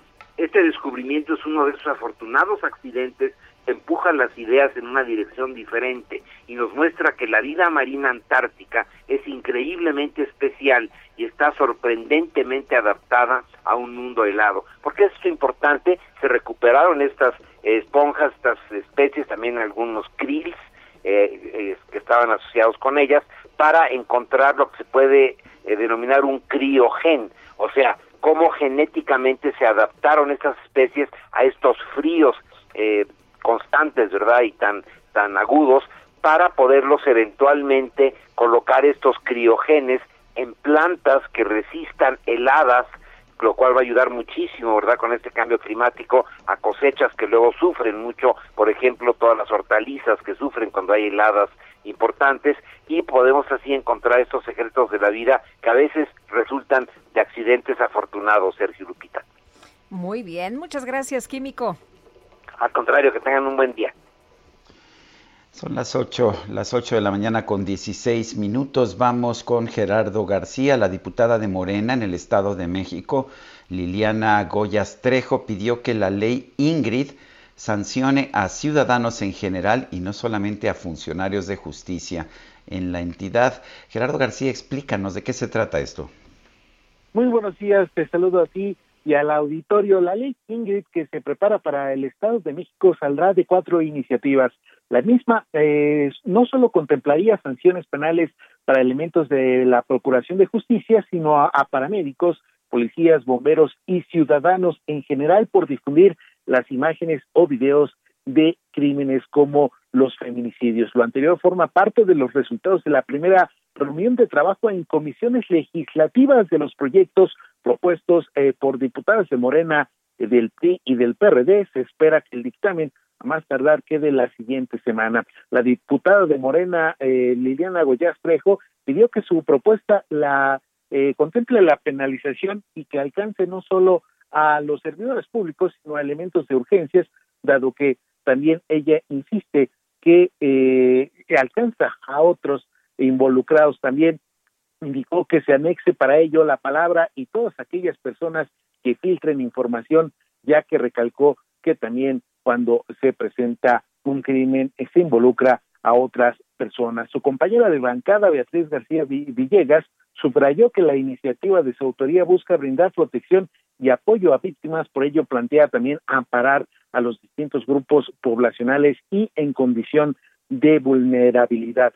También eh, de, eh, comentarles que otra de las autoras de las iniciativas la diputada del PRD, Araceli Casasola Salazar, cuestionó que, las, que institucionalmente existe una cultura de la violencia toda vez que ésta se ejerce desde el sector público como privado, además de que eh, de los organismos de justicia y también pasando por los de la eh, de defensa de derechos humanos. La próxima reunión se pactó para el 21 de abril y la misma eh, en la misma existirá la participación de las autoridades de la Fiscalía General de Justicia del Estado de México y de la Comisión de Derechos Humanos para que emitan recomendaciones en la materia. Actualmente la ley Ingrid ya se aprobó en la Ciudad de México y en Oaxaca, derivado de la filtración del material del femicidio de Ingrid Escamilla ocurrido en la capital del país el 9 de febrero del 2020. El reporte. Bueno, Gerardo, Gerardo García, gracias por esta información. Buenos días. Buenos días. Sí, se acaba de dar a conocer información importante en eh, la conferencia del presidente Andrés Manuel López Obrador. Se, ha anunciado, se han anunciado nuevos nombramientos en embajadas. Lilia Rosbach de Pérez Gay como embajadora de México en Argentina y Jesús Seade como embajador en Japón. Pero vamos a escuchar. Ah. Aquí voy a comentarles que buscando este equilibrio van a haber ahora nombramientos de embajadores. Va a estar, eh, lo dijimos, Blanca Jiménez en la representación de México en Francia, Lilia Rosbach, Lilia Rosbach de Pérez Gay, va a ser, si lo aprueba el Senado de la República y se consigue el beneplácito del gobierno de Argentina, va a ser eh, nuestra embajadora en Argentina. Y lo mismo, siguiendo los procedimientos, va a ser embajador en la República Popular de China, Jesús Seade, que nos ayudó mucho en toda la negociación del Tratado de Libre Comercio con Estados Unidos y el Canadá. Y al mismo tiempo van a entrar a otras embajadas eh, mujeres y hombres con mucha experiencia del el servicio exterior, es decir, diplomáticos de carrera. Bueno, pues el presidente dice que Jesús Seade estará como embajador en China y bueno, pues eh, que no no estaba por allá su familia, le, le cae muy bien, ¿no? A Jesús Seade esta embajada, sí. En Japón está la familia de Jesús Seade. Recordemos que pues siempre han encontrado formas de darle a pues a embajadores que no son de carrera, que no tienen experiencia, lugares cercanos a pues a donde, donde hay familiares eh, de estas personas. Lo mismo, lo mismo vimos con la ex directora de Conagua que tuvo un problema familiar, que tenía que salir al país a Francia, pues le hicieron embajadora en Francia. y lo vimos también con la exsecretaria del Medio Ambiente, que la mandaron al Reino Unido. Y bueno, pues lo que dice es que se va de embajador a China, su familia vive en Japón. Bueno, pues muy bien, ¿no? Qué, qué suertudos estos señores. Así es. Bueno, el Consejo Coordinador Empresarial acaba de dar a conocer información que señala que, según un acuerdo de la Comisión Ejecutiva del organismo durante la sesión anual de planeación estratégica, se determinó proceder bajo el mecanismo de reelección automática de su presidente, Carlos Salazar, para cumplir un tercer y último año al frente del organismo. Esto a iniciativa de los miembros de la comisión ejecutiva. Carlos Salazar se queda en la presidencia del Consejo Coordinador Empresarial. Y vámonos ahora con información de Javier Ruiz. Hola Javier. Hola Lupita Sergio, ¿qué tal? Excelente mañana. Lupita Sergio, teníamos movilización de equipos de emergencia, principalmente pues elementos de la Secretaría de Seguridad Ciudadana sobre la avenida Doctor Río de la Loza, llegando a la calle de Doctor eh, Valenzuela, pues el conductor de un trailer que transporta productos precederos, pues no calculó al dar la vuelta y se impactó contra un volardo dañando pues una de las eh, grúas, de, de las llantas, ya llegó una grúa a este punto, lo están retirando, sin embargo, pues sí está provocando problemas viales para quien transita sobre Doctor de la Loza, una vez que se deja atrás la avenida Doctor Berti en dirección hacia el eje central Lázaro Cárdenas. Utilizar el bloque de extremo izquierdo, el avance es mucho más aceptable para quien desea llegar hacia la zona del mercado de la Merced o bien para continuar hacia el eje 3 Oriente. De momento, Lupita Sergio, el reporte que tenemos. Muy bien, Javier, muchas gracias. Estamos atentos, buenos días.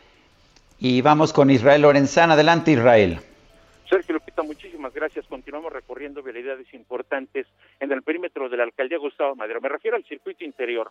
Lo hemos recorrido desde la zona del aeropuerto y con dirección hacia la raza Eduardo Molina y hemos encontrado en términos generales una circulación aceptable. Ligeros asentamientos, carriles laterales, pero nada para pensar en alternativas.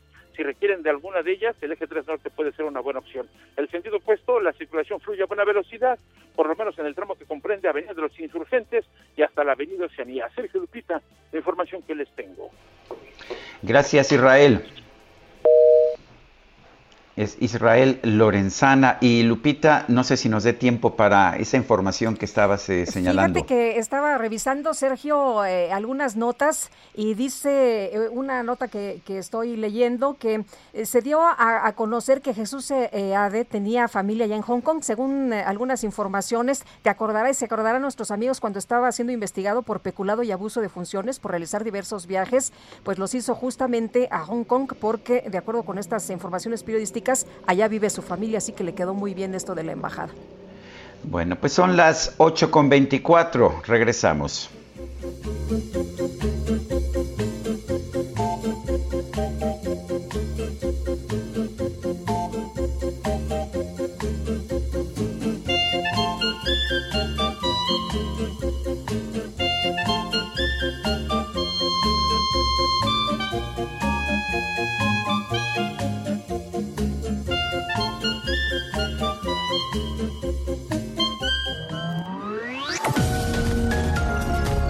Sergio Sarmiento y Lupita Juárez quieren conocer tu opinión, tus comentarios o simplemente envía un saludo para ser más cálida esta mañana.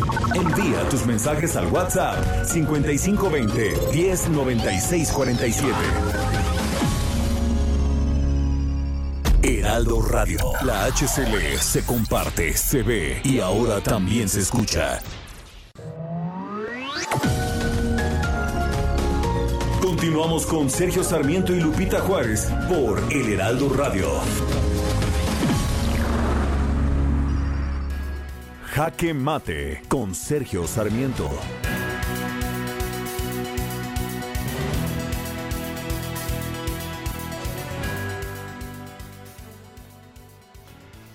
Todos queremos tener más prosperidad, todos queremos tener un país en el que se genere riqueza pero no lo vamos a tener si no tenemos inversión productiva.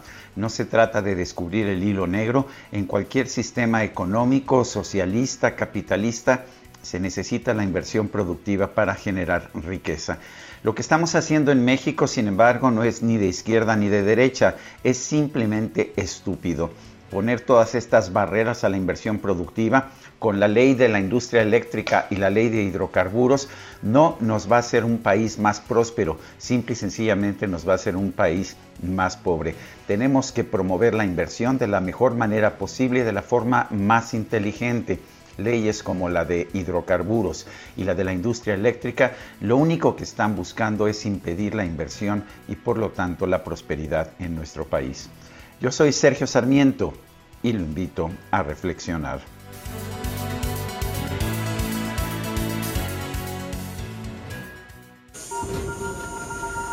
Reporte Metro con Ana Moreno. Ana Moreno, ¿qué tal? Buenos días. Hola, muy buen día, Lupita, Sergio. Un saludo a todo el auditorio del Heraldo. Les informo que esta mañana se presenta afluencia alta en las líneas 1, 3, 8, 9, A y B con un intervalo entre cada tren de aproximadamente de 3 a 5 minutos. En las líneas 4 y 6 la afluencia es baja, con un intervalo de 8 minutos aproximadamente, y en el resto de las líneas la afluencia es moderada con avance continuo. Les recordamos a las personas usuarias que es muy importante usar la palanca de emergencia con responsabilidad y solo si detectan algún problema, así como permitir el libre cierre de puertas y respetar en todo momento la línea amarilla de seguridad.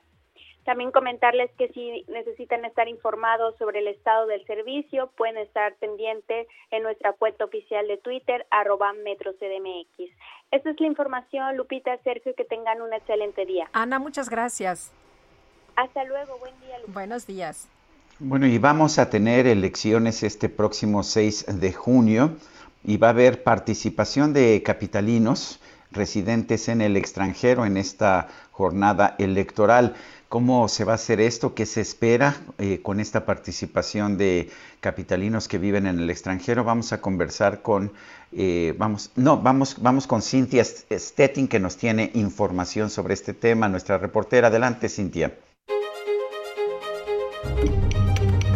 Ruta 2021, la ruta hacia las elecciones presenta. Cintia Stettin, adelante. ¿Qué tal, Sergio? Muy buenos días a ti y al auditorio. Pues comentarte que el Instituto Electoral de la Ciudad de México inició que se registra una baja participación de capitalinos residentes en el extranjero en esta jornada electoral, pese a que por primera vez se elegirá una diputación migrante. En entrevista con el Heraldo, el consejero electoral Mauricio Huesca refirió que esto se debe a la emergencia mundial por COVID-19. Comentarte pues que de acuerdo al Instituto Electoral Local, hasta el 20 de febrero de este año, 102.872 capitalinos habían tramitado su credencial para votar en el extranjero y de estos 90.212 no participarán en esta jornada electoral. Lo anterior, pues porque no se inscribieron ante la lista nominal de electores residentes en otro país del Instituto Nacional Electoral. Esto pues para que pudieran ser eh, considerados para el envío de boletas electorales. En tanto, pues eso quiere decir que solo 12.660 connacionales podrán emitir su voto, ya sea a través de la modalidad postal o vía electrónica. Eh, Huesca Rodríguez, el consejero, pues señaló que sí esperaban una alta participación, sin embargo no se desaniman, toda vez que la tendencia nacional de participación desde el extranjero es baja en general, por lo menos en los más de 10 estados que tendrán elecciones este próximo 6 de julio. Eh, comentarte pues que de los del total de solicitudes para votar del extranjero, un total de 33.698 solicitudes, un 38%, es decir, los 12.660 que van a votar, fueron por parte de eh, capitalinos que viven en el extranjero. Así hasta el momento es como se ve el panorama de participación desde el extranjero para la jornada del próximo 6 de junio. Bueno, gracias, gracias por esta información. Seguimos pendientes, Sergio. Muy buenos días. Pues Eh, seguimos muy atentos. Cintia Stettin. Oye, y Santiago Taboada es eh, alcalde Benito Juárez, está buscando, por supuesto, pues eh, de nueva cuenta eh, eh, la preferencia, el voto de, la gente y le está yendo bien. Fíjate que en la última encuesta de opinión pública, marketing e imagen de Heraldo Media Group se detalla que 44% de la población que habita en esa demarcación planteó el voto a su favor. Y Santiago Taboada, ¿cómo estás? Buenos días. Hola Lupita, Sergio, muy buenos días. Un saludo a ti y a todo tu auditorio. Eh, ¿Qué tan fácil es, es participar en una eh, campaña de este tipo? Es una campaña de reelección, me imagino que es distinta a las anteriores. Así es, Sergio. Pues bueno, nosotros nos, nos separamos el día jueves de la alcaldía, solicitamos una licencia temporal precisamente para atender al 100% la campaña y regresar el 7 de junio a nuestras labores de alcalde.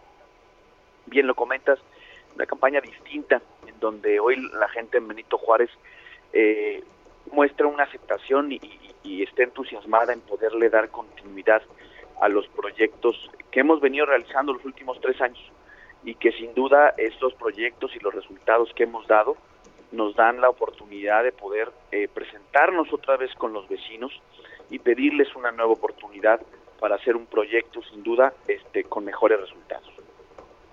Eh, Santiago, eh, ¿cómo ves a la, gente eh, cuando la, te acercas a ella? ¿Qué es lo que te dice? ¿Cuáles son las principales problemáticas? Porque pues siempre hay problemas que solucionar, ¿no? Sin duda. Bueno, decirte que hoy vemos a la gente muy entusiasmada, vemos a la gente pidiéndonos, por supuesto, este, que Acción Nacional siga gobernando Benito Juárez, pero no solamente eso, están preocupadas por el rumbo que está tomando el país y por eso también están eh, apoyando a los candidatos a diputados, en este caso el diputado federal y diputados locales, porque saben que son necesarios los equilibrios en el Congreso.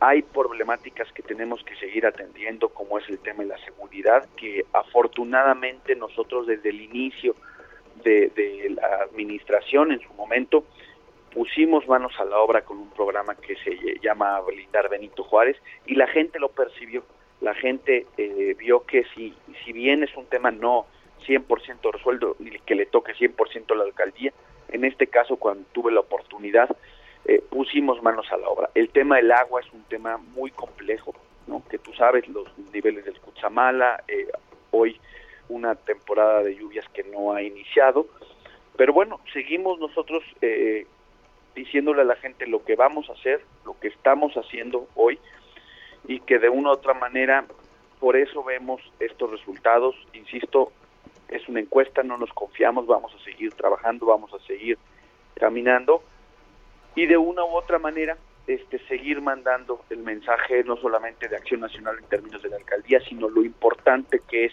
que el 6 de junio la gente vote para detener muchas de estas eh, iniciativas que estamos viendo que están destruyendo el país. El, tema de seguridad sigue siendo crucial para los ciudadanos de Benito Juárez. ¿Qué les dice Santiago?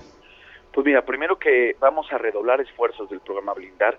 El programa Blindar, cuando tuve la oportunidad de encabezarlo, este, no solamente mejoraron cuestiones de seguridad, sino que como empezamos hace tres años, hoy en día las cifras eh, ya marcan una tendencia a la baja. Insisto, no estamos diciendo que no pasen delitos en Benito Juárez, sino que hay una tendencia a la baja de los principales índices delictivos. No lo digo yo, ahí está el Observatorio Nacional Ciudadano, ahí está el ENVIPE, las encuestas del INEGI, donde reconocen que Benito Juárez es la alcaldía más segura hoy en la Ciudad de México.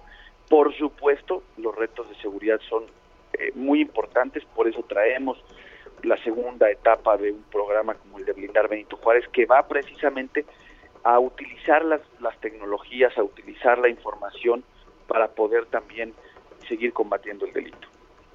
Eh, Santiago, ¿cómo vas a hacer tu campaña? Tenemos estas eh, algunas restricciones todavía, eh, no se puede hacer con mucha gente. ¿Cómo le estás haciendo? Pues mira, iniciamos con un con un evento pequeño en donde también muchos de nuestros vecinos se, se conectaron a través de Facebook Live y estamos haciendo recorridos, este recorridos casa por casa. Ahorita no podemos hacer reuniones este como nos gustaría o como lo habíamos hecho en, campañas anteriores. Estamos eh, yendo casa por casa y conforme el semáforo epidemiológico nos permita, podamos hacer con todos los cuidados este algún alguna reunión adicional, pero por el momento estamos solamente con los recorridos este, obviamente con todo nuestro personal y en mi caso pues usando el cubrebocas, eh, el lavado de manos o en este caso desinfectar eh, las manos, eh, todos los cuidados tanto para las personas que están acompañándonos en estos recorridos como para los vecinos que nos hacen favor de abrir la puerta. Muy bien, pues Santiago, muchas gracias por platicar con nosotros. Muy buenos días, estaremos muy atentos. Gracias Lupita, gracias Sergio. Hasta luego Santiago Tabuada. Eh, quien busca la reelección ahí en la alcaldía de Benito Juárez. Y a más tardar el 30 de abril, el Tribunal Electoral tendría que dar el fallo final sobre la cancelación de las candidaturas de Morena en Guerrero y Michoacán. Misael Zavala, cuéntanos. Buenos días, Sergio. Efectivamente, como bien lo comentas, una vez que Morena impugne por segunda ocasión el acuerdo del Instituto Nacional Electoral que cancela las candidaturas de Félix Salgado por Guerrero y Raúl Morón por Michoacán, el Tribunal Electoral del Poder Judicial de la Federación deberá resolver estos casos antes de concluir abril, abril en menos de 15 días Sergio Lupita, ayer comenzaron ya a correr los plazos que tienen los dos morenistas para acudir al tribunal eh, e impugnar esta decisión del INE, ya que según la Ley General del Sistema de Medios de Impugnación, los inconformes tienen un plazo de hasta cuatro días para presentar el recurso a partir de que sean notificados o al día siguiente de que se conozca la resolución, es decir, la resolución se conoció el día de antier y bueno, empezaron a correr los plazos a partir de ayer, tanto Salgado como Morón, quienes aspiran a competir por las gubernaturas de Guerrero y Michoacán, respectivamente, anunciaron que seguirán la lucha jurídica para que les restituyan sus candidaturas. Incluso el guerrerense afirmó que respetará la decisión de los magistrados y a partir de que los morenistas acudan al tribunal, los magistrados de la sala superior tendrán 12 días para resolver los casos y volver a emitir una resolución en este sentido. Es así como comienzan a correr ya estos plazos para que eh, pues el tribunal resuelva por segunda ocasión este asunto eh, tan controversial. Sergio Lupita, esa es la información. Misael Zavala, muchas gracias. Gracias, Sergio. Buenos días. Buenos días.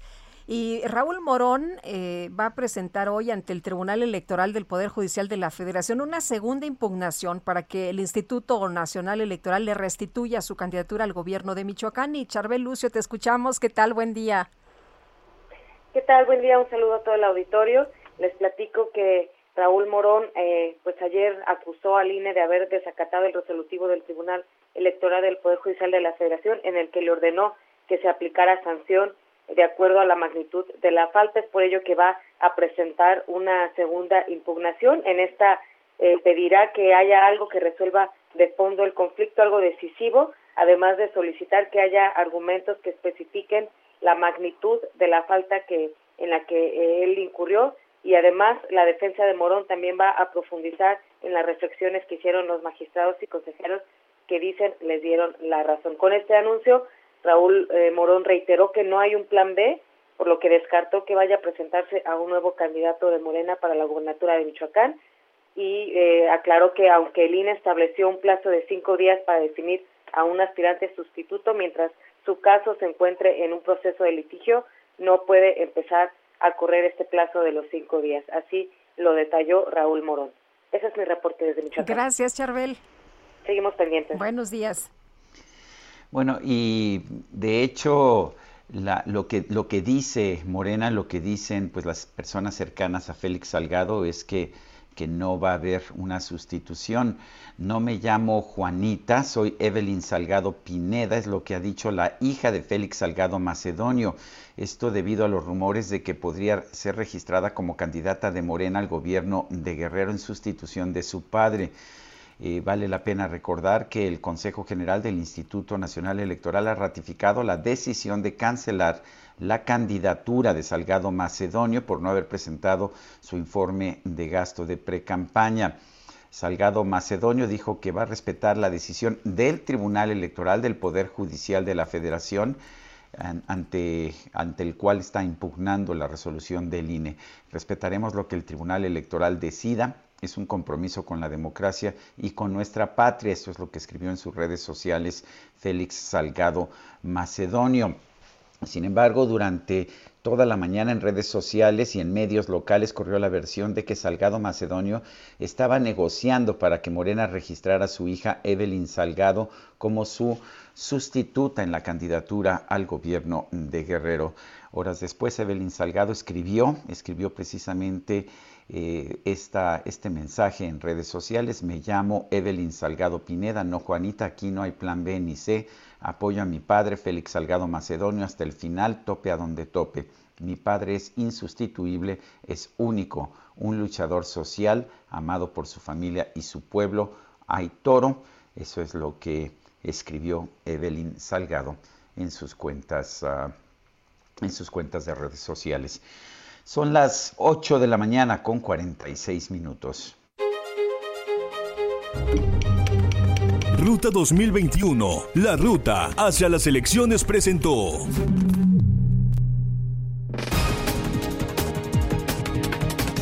Y vamos a un resumen de la información más importante. Esta mañana el presidente López Obrador aseguró que su gobierno trabaja para acabar con la impunidad en todos los delitos, en especial en casos como los de Tulum, Camargo y Levarón. No permitir la impunidad, que si se comete un delito de estos eh, atroces, inhumanos o cualquier delito, haya castigo. En el caso de Tulum, están detenidos los policías. En el caso de Camargo, están detenidos los policías. Y vamos a pedir información de cómo van los casos. Eh, asesinaron a los de la familia de Miller, de Barón. La mayoría está en la cárcel de los que participaron. Y no termina todavía la investigación.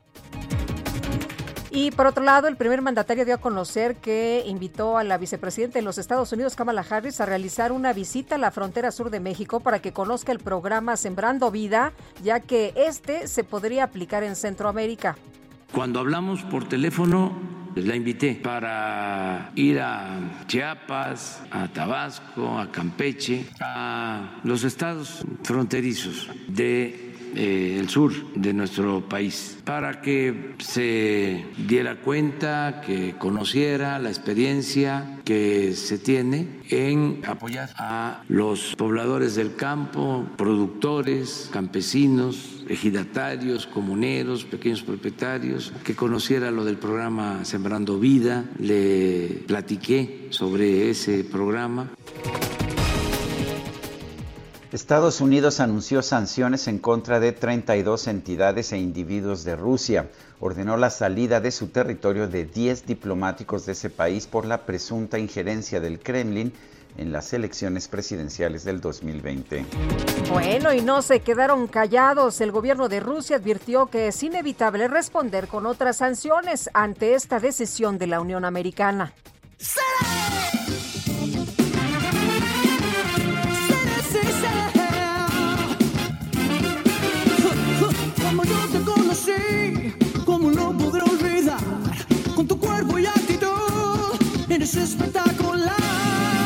Bueno, pues el equipo de producción de la segunda temporada de la serie biográfica sobre Luis Miguel anunció que todos los miércoles se va a lanzar un tema de los éxitos del Sol, interpretados por Diego Boneta, no por Luis Miguel, el protagonista de la serie. La idea es llegar con todo al capítulo del domingo. La primera canción de la lista es ¿Qué nivel de mujer? lanzada por Luis Miguel en 1993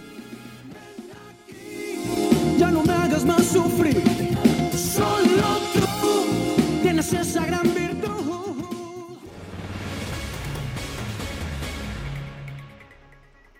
Bueno, y México Evalúa presentó la segunda edición de su reporte de confiabilidad en la estadística delictiva titulado Fallas de Origen. Edna Jaime, directora general de México Evalúa, te saludamos con el gusto de siempre. ¿Cómo estás? Buen día. Hola Lupita, muy buenos días. Muy buenos días Sergio, pues un gusto Gracias, Edna. platicar con ustedes. Bueno, ¿qué tan fiables son estas estadísticas? Mira, eh, estudiamos eh, las, las eh, cifras de homicidio. Lo tenemos haciendo desde hace tiempo. Y pues decirte que encontramos irregularidades. No en, en, su registro, por supuesto que esto cambia de, de fiscalía y de estado en estado, pero pues sí, seguimos encontrando pues irregularidades no, te no podemos decir con exactitud qué tipo de irregularidades porque no entramos a las fiscalías a hacer auditoría de sus datos. Eso sería idóneo, eso es, creo que cambiaría mucho eh, la calidad de la información delictiva. Eh, como no podemos hacer estas auditorías a través de algunas pruebas estadísticas, eh, pues podemos encontrar irregularidades. en términos muy generales, les explico más o menos qué hicimos pues comparamos la información que, que produce INEGI sobre homicidios con la que publica el secretario ejecutivo. Deberían de ser cifras de víctimas pues cercanas. Cuando encontramos que hay una gran brecha, pues ahí hay un foco rojo que se prende. Hay un foco rojo que se prende también cuando encontramos relación entre el homicidio culposo y doloso. Estos, eh, estos eh, homicidios no tienen relación entre sí. Una cosa es una muerte violenta, intencional, otra es una muerte accidental. Entonces, cuando encontramos correlación entre eh, pues, estos dos homicidios, eh, eh, pues presumimos que hay algo irregular. Cuando en los homicidios culposos vemos movimientos muy extraños, picos, por ejemplo, este, cosas que no están fuera de lo que de las tendencias Edna, para el si, si homicidio dices, culposo. si dices que hay algo irregular y que ustedes cuen- encuentran datos eh, pues contradictorios, ¿estarían hablando de, de manipulación de las cifras? Mira, que se clasifican mal, que se reclasifican, por ejemplo, eh, que el- un, un- un homicidio culposo se clasifique como eh, doloso o viceversa, que la práctica común es que un doloso se clasifique como culposo, eh, bajas capacidades, que quienes están eh, procesando la información pues no tengan las habilidades para clasificar correctamente el subregistro, eh, pueden ser muchas las razones, Lupita. Y esto cuando hay eh, un, procesamiento eh, equivocado, errático de la información, pues se deja rastro. Y, y justamente con estos métodos es que podemos identificar cosas raras. Vaya, no podemos decir el origen de esas cosas raras, pero sí, eh, por lo pronto, eh, identificar pues aquellas eh, procuradurías o fiscalías que donde creemos que hay problemas. Si tuviéramos una entidad fiscalizadora, este trabajo, este de fallas de ori- origen, este índice, les daría las pautas de por dónde ir, a quién auditar. Y creo que es el paso que nos hace falta. Vamos a seguir discutiendo eh, eh, al infinito sobre la calidad de nuestra, nuestra estadística delictiva, si no tenemos a alguien que la audite, que la siga, que sea un tercero, porque fíjate que hay un incentivo pues perverso. Quien genera la estadística criminal es evaluado por la estadística que, la- que las propias fiscalías generan. Evaluamos las políticas de seguridad, el desempeño de las fiscalías por estos números y, y ellos son los que las generan. Entonces, pues sí creemos que hay un incentivo a la manipulación. Por eso es tan importante que un tercero entre eh, eh, que dé seguimiento, que eh, genere un diagnóstico de cómo se genera la información en las fiscalías y que audite. Creo que no habrá un mejor incentivo a mejorar la calidad de estos registros eh, eh, que este, esta entidad auditora eh, que pudiera estar dándole seguimiento. Esta ha sido nuestra propuesta a lo largo de mucho tiempo y lo que vemos es que si no hay una intervención de este tercero, pues vamos a seguir teniendo muchas dudas sobre la información que nos que se genera y que se publica sobre la in- incidencia criminal, sobre la incidencia delictiva. Eh, por eso es que hemos insistido tanto. ¿Por qué es importante la información? Porque pues a partir de ella se genera política pública, Muy bien. porque a partir de ella se, se inician procesos judiciales y porque a partir de ella nos rinden cuentas y podemos evaluar la eficacia de la política de seguridad. Muy bien. Entonces no Muy estamos bien. hablando de cualquier cosa, es el fundamento de una buena política pública. Gracias, Edna Jaime. Y nosotros tenemos que irnos a una pausa. Gracias por darnos esta posición. Vamos a una pausa, regresamos. Sergio Sarmiento y Lupita Juárez quieren conocer tu opinión, tus comentarios o simplemente envía un saludo para ser más cálida esta mañana. Envía tus mensajes al WhatsApp 5520 109647. Heraldo Radio, la HCL se comparte, se ve y ahora también se escucha.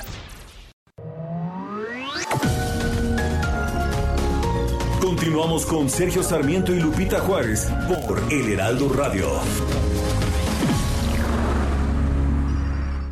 Puebla, destino turístico con aromas particulares, con magia en sus colores. Un lugar que te seduce con su gastronomía, que te cautiva con su historia, su cultura y su naturaleza milenaria. Vive la magia de sus pueblos. Nuestra belleza no se parece a otra. Puebla, el patrimonio de México.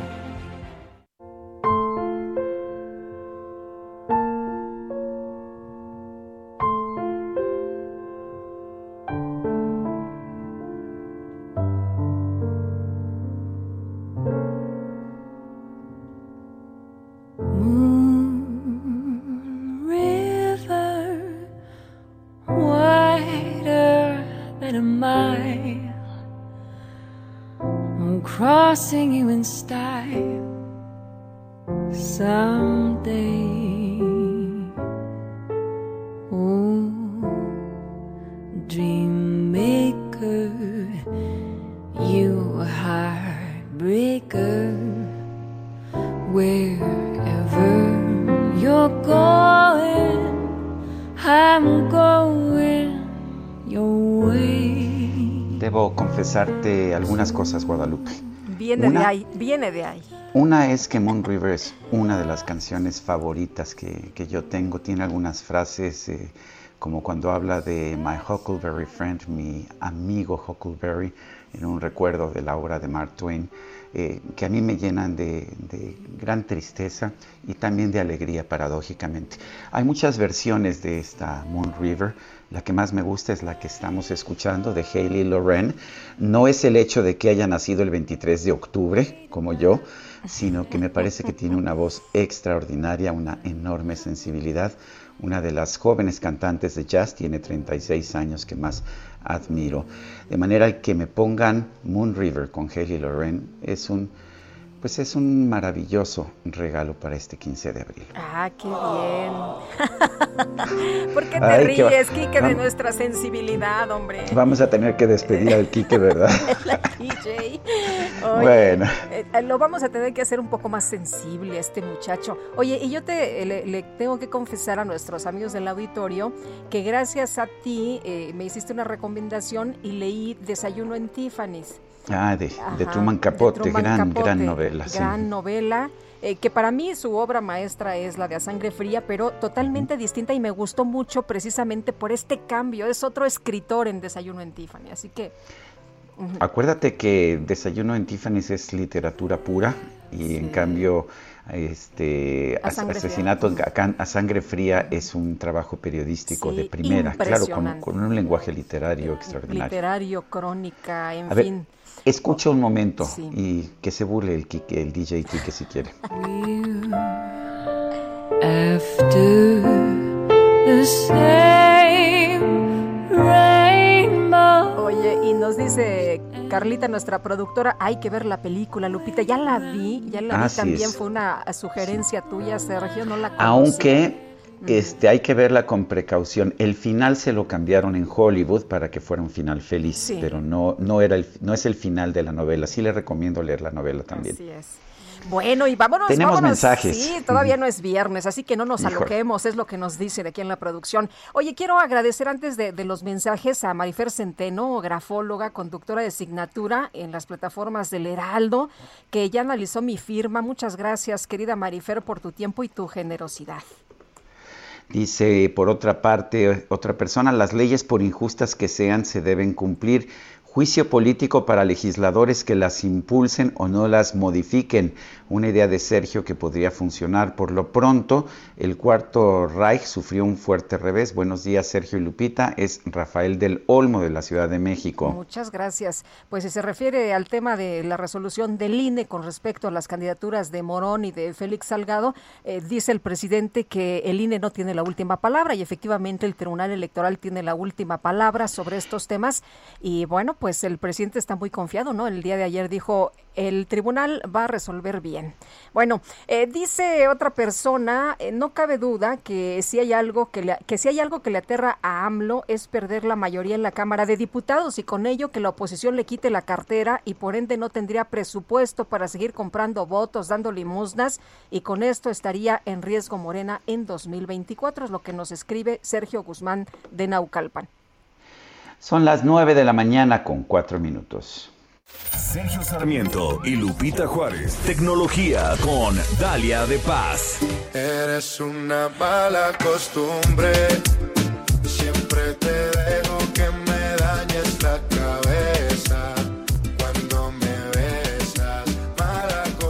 Pues ya está con nosotros Guadalupe Dalia de Paz. Dalia, ¿qué nos tienes esta mañana y dónde andas? Querido Sergio, querida Lupita, Hola, ¿qué amigos, muy tal? buenos días.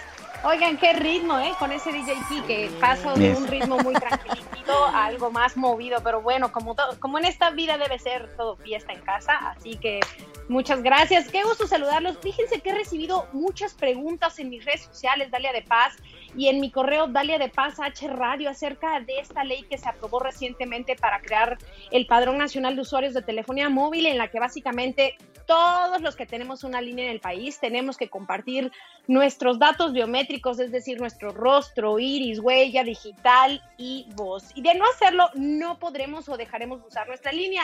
La mayoría de las preguntas es ¿para qué o en qué nos beneficiará? Les cuento, la idea del actual gobierno, como muchos saben, es que este método ayude a combatir los delitos que son cometidos a través del uso de los celulares. Así que parece que se les hizo fácil hacer uso de la tecnología y crear este padrón con la finalidad de inhibir en su totalidad los principales delitos. Pero seamos honestos porque esto no detendrá a los extorsionadores para seguir haciendo las suyas. Y no vayamos tan lejos. Hoy pueden usar hasta Skype para hacer llamadas desde cualquier lugar y cometer fraudes. Así que esto del registro pues no los detendrá. Lo que sí es verdaderamente alarmante, Sergio Lupita, y es un riesgo, es tener que compartir nuestra información, porque como saben, esa base de datos que estará a cargo del Instituto Federal de Telecomunicaciones tendrá todos nuestros detalles como nombre, domicilio, número de identificación oficial, por supuesto, número telefónica con fecha y hora de la activación de la línea y nuestros datos biométricos. Por lo que esto se convertirá en una mina de oro para los cibercriminales y hasta para la venta de datos. Además de que este padrón no servirá para nada, costará mucho porque hay que mantener una base de datos que esté actualizada y protegida. Y está claro que aún no tenemos la infraestructura necesaria para proteger a las más de 120 millones de líneas que hay en el país. Así que se imaginan, y no nos vayamos tan lejos, como recordarán hace un mes, reportaron una serie de fallas en el portal de vacunación contra COVID y terminaron buscando ayudas de servidores de otras dependencias porque no cuentan con un sistema verdaderamente inteligente y poderoso. Por otro lado, hay que tomar en cuenta de que si tenemos la mala suerte de que nos roben el celular o perdamos el celular, ya no solamente se quedará en la llamada con tu operador para cancelar el número y bloquear el teléfono como lo hacíamos. Bueno, ahora habrá que correr al Ministerio Público a levantar el acta, porque en este caso eh, de que caiga en manos de un genio de lo ajeno y haga un mal uso del teléfono, deberemos presentar un documento para respaldarnos y demostrar de que no son nuestros datos biométricos. Está claro que con esto pues perdemos completamente el derecho que tenemos, que es el de la privacidad y protección de datos personales. Así que si quieren seguir usando su línea telefónica, no importa si es de prepago o pospago, porque me dicen, ay, es que la mía es pospago. No, no importa hay que compartir nuestra información a las compañías operadoras porque de lo contrario nos vamos a quedar sin servicio.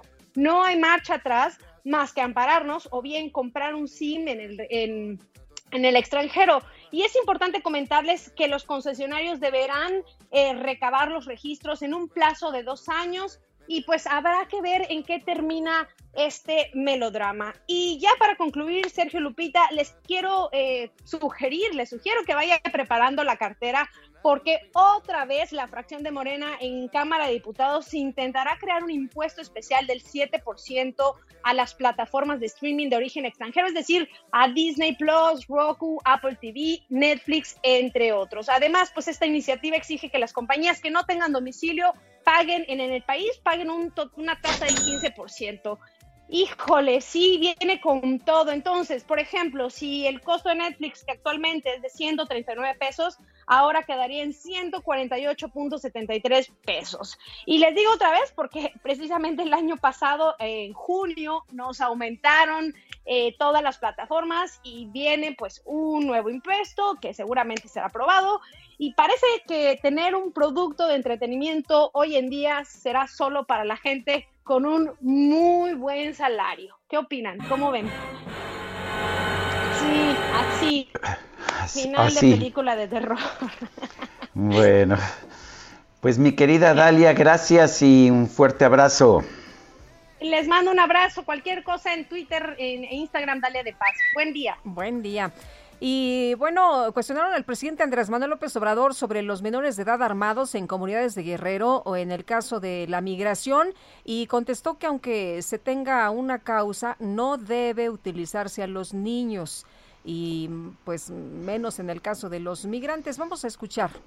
Tenemos 30 compañeros que han caído en las manos del grupo delictivo. Cada vez que cae este, un compañero es secuestrado, vamos y les reportamos a los militares y lo único que nos dice, pues no, no tenemos orden de salir. Entonces, pues este, por eso nos vimos obligados pues a formar los niños para que los niños pues este como salen a cuidar puedan llevar un arma y puedan defenderse. Como decimos, es mejor morir.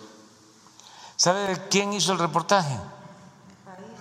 El periódico El País, que es un boletín que defiende a las empresas españolas que hacían su agosto en México durante el periodo neoliberal. Pero bueno, este, aceptando sin conceder de que hay razón, los niños no, con los niños no. Bueno. bueno, pues es, es muy, muy rápido siempre el presidente para descalificar a los medios que hacen reportajes. Pero no, le entra, no le entra al, fondo del asunto, ¿no? No le dice al señor, a ver, en qué comunidad, dígame cuántas personas están afectadas, cuántos desplazados, a ver eh, qué información tiene usted, cómo le podemos ayudar. No, primero es, bueno, ¿sabe usted quién sacó la información? Híjole. Pues qué grave, ¿no? Pues qué mal. Bueno, y luego de que se impuso el primer amparo a favor de 15 adultos mayores de la comunidad zapoteca de Unión Hidalgo, quienes buscaban recibir lo más pronto posible la vacuna contra el COVID-19, otros 300 se sumaron a una acción similar ante el Juzgado Tercero de Distrito en materia administrativa en la Ciudad de México. Eduard Martín, Martín Regalado es el abogado que emprendió la iniciativa y acompaña legalmente a los adultos mayores zapotecos. Eh, licenciado Martín Regalado, buenos días, gracias por tomar esta llamada. Al contrario, buenos días, Sergio Lupita, a sus órdenes. Gracias, Edward. Cuéntenos de este caso. Con gusto. Eh, nosotros participamos activamente en esta comunidad por muchos amparos que llevamos del sismo de 2017 y estando allá, escuchamos en los altavoces del pueblo que cada día fallecen personas de la tercera edad. Revisamos el plan de vacunación y se observa que todo el mapa del país incluye municipios activos de vacunación. Sabemos que en la Ciudad de México y en todo el territorio ya se está vacunando. La fase para adultos mayores inició el primero de febrero Hoy a casi tres meses no se ha aplicado una sola vacuna para los adultos mayores e incluso para personal de salud en todo el istmo de Tehuantepec. Eso nos pareció claramente y de manera lamentable una discriminación, además de la que sistemáticamente ha vivido esa región. Por eso es que promovimos un primer amparo, efectivamente, el 5 de abril, y el 6 el juez tercero distrito ordenó la vacunación inmediata. Pero, pero no ha ocurrido, ¿no, abogado? No ha ocurrido. Eh, eh, eh, leía la información que daban ustedes a conocer y decían, oigan, pues van en la segunda dosis, ya muchas personas se la están aplicando y acá los indígenas no les ha tocado ni la primera, vamos en la segunda dosis, pero de amparos. Exactamente, por eso, como, como sabemos que lo inmediato no siempre es rápido en este, en este país, decidimos presentar una segunda dosis de amparo. Eh, convocamos al domingo pasado y más de 300 personas de la tercera edad lo firmaron y en realidad el número es simbólico porque podrían ser 3.000 o 30.000. Eh, simplemente lo que queremos es que el gobierno federal ajuste su política de vacunación y atienda toda la región, porque nos ha contactado gente de todas las ciudades, de Juchitán, de Salina Cruz, de reforma de Pineda, de muchas poblaciones, porque en ningún lugar se ha implantado alguna vacuna. Por eso es importante llamar la atención del gobierno y que cumpla con la orden del juez. Eh, que, me parece increíble escuchar que no se está cumpliendo la orden del juez, pero, pero es muy común, es común esto en México que no se cumplan las órdenes del juez. Es común que no se cumpla pronto. Eh, llevamos eh, siete días porque después de que se dicta la orden hay que notificarla en la Ciudad de México y a las autoridades de Oaxaca y entonces toma dos, tres días la notificación y en realidad van dos, tres días hábiles sin cumplirla. Pero es importante que el gobierno sepa que estamos hablando de vidas. Cada día que pasa son vidas menos. Y por eso no podemos esperar a que el gobierno además de poner en semáforo verde al Estado, eh, no acate de manera inmediata la orden del juez y no dé una explicación ni una fecha de cuándo va a ir a vacunar. Pero, abogado, se había dicho por parte del gobierno que la aplicación de la vacuna se iba a hacer primero en las comunidades. ¿Por qué no les ha llegado a ustedes? ¿Les dan alguna explicación? Así debería ser, porque la Constitución y los tratados obligan a dar una protección especial a los indígenas.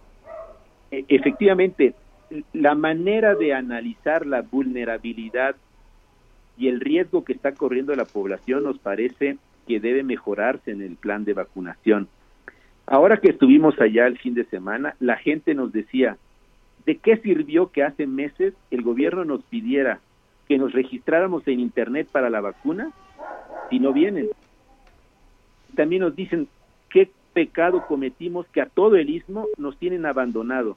En Tuxtla Gutiérrez, Chiapas se está vacunando, en Oaxaca capital se está vacunando, en Minatitlán se está vacunando, todos los alrededores de la zona y todo el país se está vacunando, menos el istmo de Tehuantepec.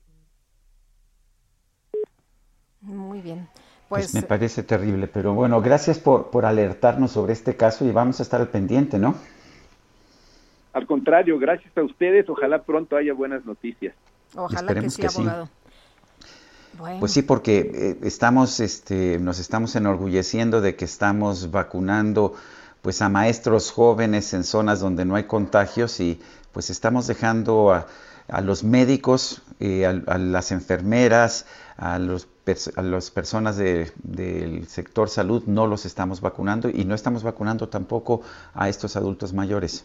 Así es, y vulnerables, indígenas en esta zona que además están amparados y ni así, ni así les han aplicado la vacuna. Y bueno, en otro tema, la vicepresidenta de los Estados Unidos, Kamala Harris, informó ayer que planea visitar México y Guatemala y que su país debe buscar la forma de lograr el desarrollo económico de naciones centroamericanas para frenar la migración. Lila Bed, analista internacional y consultora política, ¿cómo estás? Muchas gracias por tomar la llamada. Muy buenos días. Lupita, Sergio, muy buenos días. Al contrario, siempre es un honor estar con ustedes. Eh, cuéntanos, a ver, eh, ¿qué significa para empezar este papel que va a asumir Kamala Harris, la salida de Roberta Jacobson? ¿Qué estamos viendo en la política de Estados Unidos hacia, hacia México y Centroamérica? Estamos viendo, Sergio, en estos momentos que la crisis migratoria que ha surgido desde inicio de este año, que ha culminado a incrementos récord de migrantes que han llegado a la frontera entre México y Estados Unidos. La, agencia de aduana fronteriza reveló que solamente en el, en el mes de marzo más de 172 mil migrantes trataron de cruzar la frontera y la Casa Blanca eh, ha tomado este asunto con alta eh, importancia, con mucha urgencia, y por, por, eso vimos que el presidente Joe Biden designó a la vicepresidenta Kamala Harris como la encargada de liderar esta estrategia en la región de Centroamérica y México. Eh, ayer se anunció que la vicepresidenta en, en pocos meses o en pocas semanas va a estar viajando a México y a Guatemala para atender los problemas estructurales de fondo que impulsan la migración hacia Estados Unidos. Eh, viene con un, muy, un costo muy alto político para la vicepresidenta. Es la primera tarea de política exterior que le asigna el presidente Joe Biden y por ende tiene que dar resultados a corto y a mediano plazo. Primero porque eh, la crisis migratoria tiene dos vertientes. La primera es que es una crisis humanitaria, específicamente de niños no acompañados, pero por otro lado también es una crisis política para la Casa Blanca. El próximo año hay elecciones intermedias y los republicanos ya se están aprovechando de esta crisis para decir que la nueva política migratoria de Joe Biden ha fracasado y que es culpa de ella eh, el hecho de que ha incrementado el flujo de migrantes hacia Estados Unidos y esta va a ser la plataforma de los republicanos para tratar de arrebatarle la mayoría de los demócratas en el Congreso, lo cual de lograrlo pues sería un gran desafío para el presidente Joe Biden tener un Congreso con mayoría republicana los dos últimos años de su gobierno. Entonces la vicepresidenta eh, en estos últimos en estas últimas semanas no ha ido a la frontera, eh, fue una de las preguntas que incluso se le hicieron, pero ella dijo que va a estar mucho más eh, en contacto con los mandatarios de Centroamérica y de México para atender de nuevo estas causas eh, de raíz, de fondo que impulsan a la migración y, y, por eso este anuncio de que ya va a viajar a México próximamente. Oye, Lila, pero no la tiene nada fácil, ¿no? Son años, son años de pobreza en las eh, naciones centroamericanas, gente que ha vivido no nada más la pobreza, sino situaciones límite en casos de violencia, que por eso se van a los Estados Unidos y bueno, pues esto no será de la noche a la mañana y pareciera que los planteamientos que se le van a hacer, por ejemplo, aquí en México, este del presidente López Obrador de Sembrando Vida, este programa que pudiera ayudar a las comunidades, pues parece que no va a ser de, de mucha utilidad. Se habla de que no ha dado los resultados que se esperaban. Así es, Lupita, y creo que gran parte del éxito eh, va a depender de que el Congreso de Estados Unidos apruebe los cuatro mil millones de dólares eh, que se les asignó a la región de Centroamérica en la reforma migratoria que presentó el presidente Biden, eh, y va a ser difícil que lo aprueben. hay que tomar en cuenta también que la Casa Blanca informó que llegó a acuerdos con los gobiernos de México, Honduras y Guatemala para que envíen a más soldados, tropas a sus distintas fronteras para frenar el flujo migratorio. No es algo que se va a solucionar, como bien dices, y lo dijo la vicepresidenta, del día, ¿no? De un día a otro, pero desde luego que es un tema que tienen que, que, atender de manera inmediata y el hecho de que sea la vicepresidenta que esté encabezando este esfuerzo, pues también indica la urgencia con la que la Casa Blanca está atendiendo este asunto. A veces tengo la impresión de que México y Centroamérica son, no, somos importantes, no, ni siquiera aparecemos en la mentalidad política de Estados Unidos, excepto por los temas de drogas y de migración. ¿Es cierto esto? Mira, Sergio, el hecho de que no sean eh, puntos tan importantes no necesariamente es algo malo eh, para, para Estados Unidos si no son focos rojos, es que de cierta manera están pasando las cosas de una manera relativamente bien, que no necesariamente necesitan estar eh, todo el tiempo atendiendo causas que les presenta una amenaza a Estados Unidos. Pero el hecho de la, de la crisis migratoria, creo que por el tema humanitario, pero más que eso, eh, de nuevo reitero, es una crisis política y es un momento de coyuntura que me parece que México podría aprovechar para sumar temas a la agenda y pedir algo a cambio por cooperar en el tema migratorio eh, cuando venga la vicepresidenta por el simple hecho de que con tal urgencia está atendiendo el tema a la Casa Blanca, que es un momento donde si México realmente tiene objetivos y prioridades en la agenda bilateral, es el momento para sumarlos en esta visita de la vicepresidenta. Lila, como siempre, muchas gracias por platicar con nosotros, por ayudarnos a entender cuál es la situación, el contexto en el que viene Kamala Harris, la vicepresidenta de Estados Unidos, justamente para analizar estos temas. Al contrario, Sergio Lupita, muchas gracias por la invitación. Buenos días. Lila Ved, analista internacional y consultora política. Eh, Guadalupe, yo quiero pues informarle a nuestro público que tengo una reunión, de hecho allá en TV Azteca se va a inaugurar el centro Ricardo Salinas Pliego, un, centro de pues de investigación y desarrollo cultural. Tengo que estar allá a las 10 de la mañana. Te dejo, te dejo la estafeta y te parece si lo hacemos escuchando pues un poquito más de Moon River con Hayley Lorraine. Me parece muy bien y tú y yo nos escuchamos mañana aquí eh, tempranito a las 7, mañana que ya es viernes, ¿eh? te lo adelanto. Muy bien, pues este hasta entonces, gracias de todo corazón, te dejo a cargo, mi querida, queridísima muy Guadalupe. Bien. Y bueno, nosotros nos vamos a esta pausa. Le quiero recordar 55 20 10 96 47, nuestro número de WhatsApp. Dream maker, you heartbreaker, wherever you're going, I'm going your way.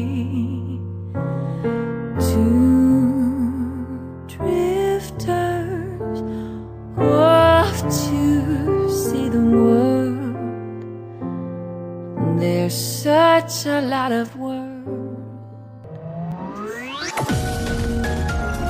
Sergio Sarmiento y Lupita Juárez quieren conocer tu opinión, tus comentarios o simplemente envía un saludo para ser más cálida esta mañana. Envía tus mensajes al WhatsApp 5520 109647. Heraldo Radio. La HCL se comparte, se ve y ahora también se escucha. Continuamos con Sergio Sarmiento y Lupita Juárez por El Heraldo Radio.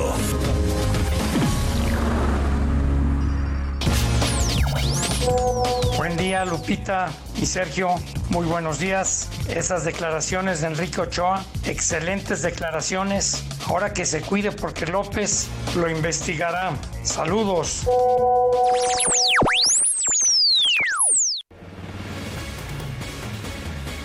Muchas gracias por sus mensajes de voz. Y bueno, nos eh, vamos ahora con información del presidente López Obrador. Dijo que los médicos privados convocaron a una protesta nacional, pero pues que no juntaron gente porque no es justo que digan que se deben vacunar solo porque quieren, sino pues eh, les corresponde, ¿no? Ya lo había dicho, ¿no? Dijo el presidente en una pregunta, en una conferencia, ahí le hicieron una pregunta, oiga, ¿y se va a vacunar a los médicos? ¿Es eh, prioridad de los eh, vacunar a los médicos, al personal de salud? Dijo, no, que nos esperen hasta que les toque, pero vamos a escuchar lo que dijo el día de hoy. Echarnos a los médicos encima diciendo que no los vacunamos y a los médicos privados que no los vacunamos Ahí están convocando a manifestaciones. Si fuese cierto, si fuese injusto lo que estamos haciendo en el gobierno, con toda la propaganda de la prensa FIFI y de los medios conservadores, eh, a los llamados de que salgan los médicos a protestar, saldrían cientos, miles. Ayer convocaron a una manifestación así. No, reunieron gente y no es que yo esté en contra de ellos, es que no es justo el querer decir, a mí me vacunas. No, si no te corresponde, no. Están actuando de manera expedita cuando se trata de afectarnos o creen que nos afectan. Entonces, si hay un amparo y nos ordena un juez que se vacune a esta persona, lo tenemos que vacunar porque tenemos que cumplir con la ley. Pero yo le digo a esa persona, ¿es justo? ¿Es un asunto legal? ¿No crees que es un asunto moral? ¿Para qué vamos a los templos? ¿Para qué vamos a las iglesias? ¿Para qué comulgamos? ¿Para qué confesamos? Si no actuamos con integridad. Bueno, pues ahí, ¿cómo escucha usted esto que ha señalado el presidente? minimiza ¿no? el presidente las movilizaciones de los médicos y sus llamados a que sean aplicadas las vacunas. ¿Cuántos médicos han señalado de la situación que enfrentan de manera cotidiana, aunque no estén en un área COVID? Bueno, pues atienden a personas que podrían estar infectadas. Ellos están en constante riesgo. Pero ahí está la respuesta, ¿no? Dice el, el presidente, es que los medios fifís conservadores siempre son los responsables. Bueno, pues usted conoce la realidad de muchos médicos, usted sabe bien de qué se trata y el presidente lo que ha dicho es no se van a vacunar. ¿Por qué? Pues porque no hasta que les toque. Ese es el razonamiento, esa es la explicación. Y luego decía en otra parte que cumplir con la ley, ¿no? Si alguien nos dice que eh, se ampara y que hay que cumplir con la ley, bueno, esto se hace. Pues eh, ojalá que también se haga en el caso de los indígenas de Oaxaca, no haya del Istmo, que tienen dos amparos para aplicarse la vacuna y resulta que no han recibido la vacunación. Vámonos ahora con información de Julio Romero, ya son las 9 de la mañana con 34 minutos. Damas y caballeros, con ustedes. La micro deportiva.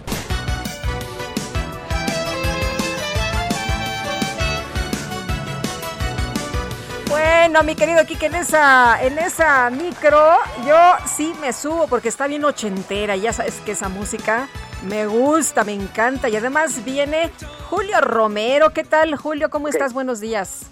Muy bien, Lupita, buenos días, amigos del auditorio, qué placer saludarles. Ojalá el presidente rectificara como rectifica nuestro DJ Cacharpo Quique, operador del cuadrante, que hoy sí se pulió con la música. Te escucha borroso. A ver, aquí estamos. ¿No? Eh, pues aquí estamos, aquí estamos.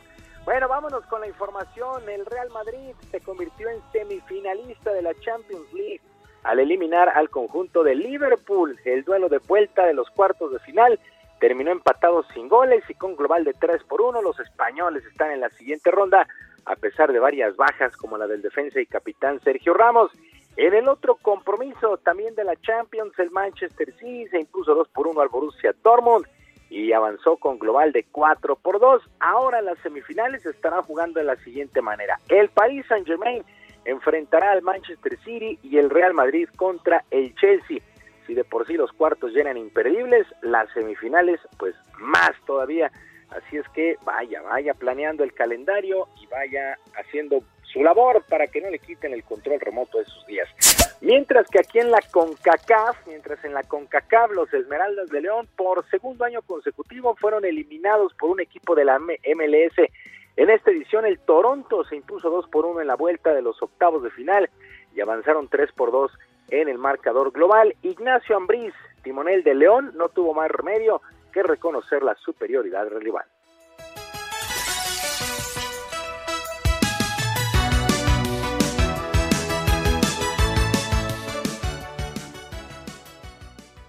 nos equivocamos en la salida o en, los, en, el partido anterior y en este, tres, tres goles que a través de un robo de pelota nos, nos, nos, hacen, nos hacen tres goles. Y, nada, simplemente va a ser un poco complicado y difícil recobrar el ánimo para, para pensar en la liga.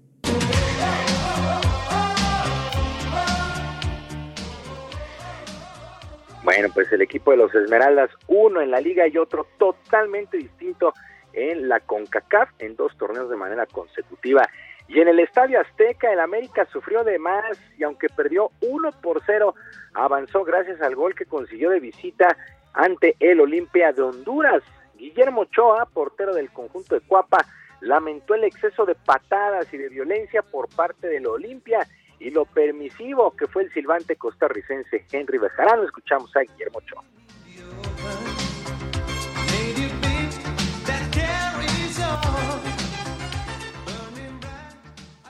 Donde el árbitro les permitió esto, pues tristemente se les va acomodando el juego, tanto que al final eh, pues, tenemos que, estar ahí buscando que, no nos hagan otro gol y, se complica, ¿no? El árbitro les permite poco a poco ir avanzando, pegando y, y así es difícil ponerse a jugar fútbol, que es a lo que uno viene.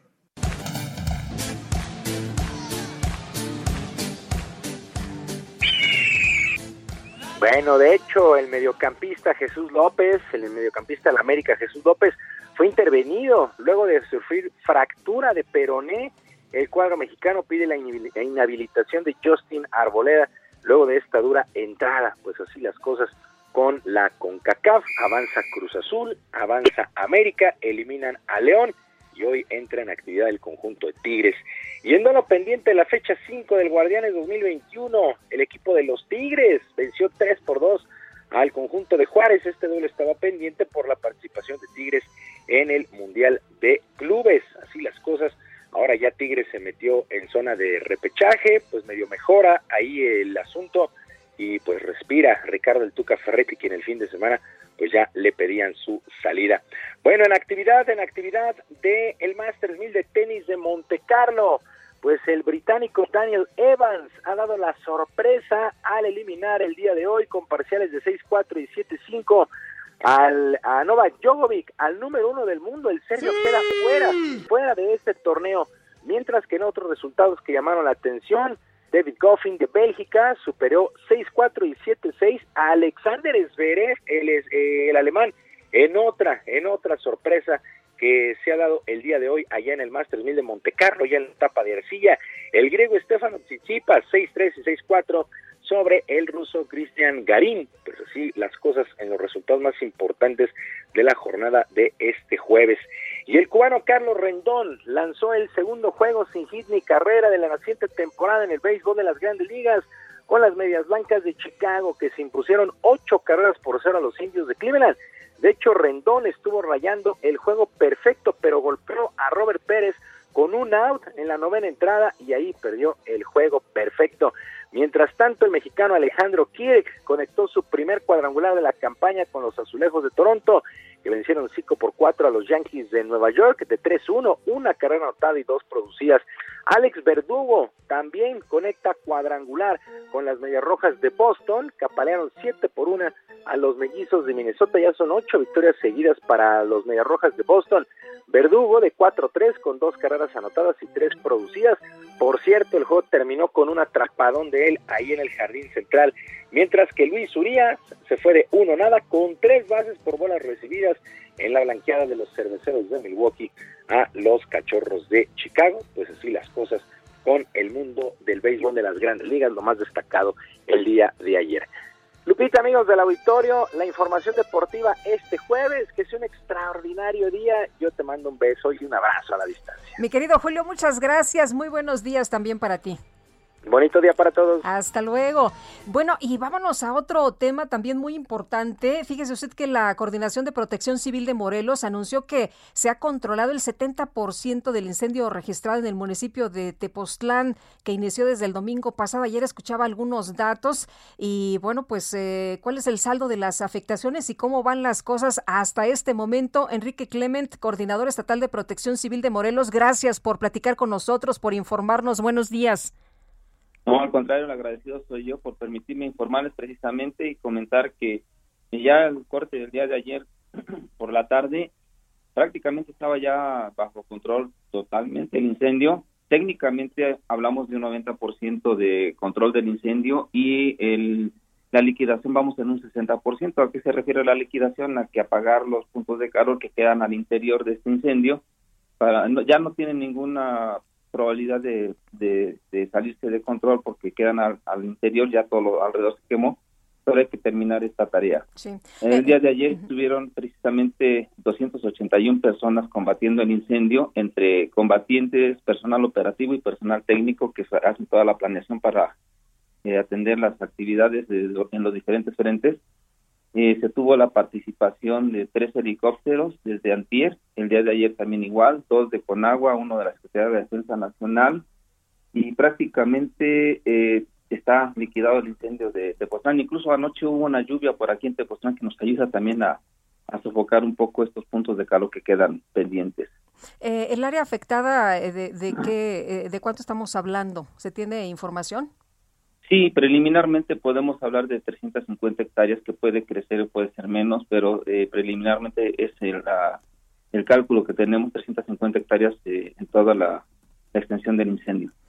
Ahora, quiero quiero aclarar una parte. El, el, el área afectada no quiere decir que todo al interior se haya quemado, porque generalmente lo que se quema es el material vegetal que se va acumulando y los árboles quedan muchos, la gran mayoría quedan vivos, afectados en una parte, pero no es que se haya quemado todo el bosque.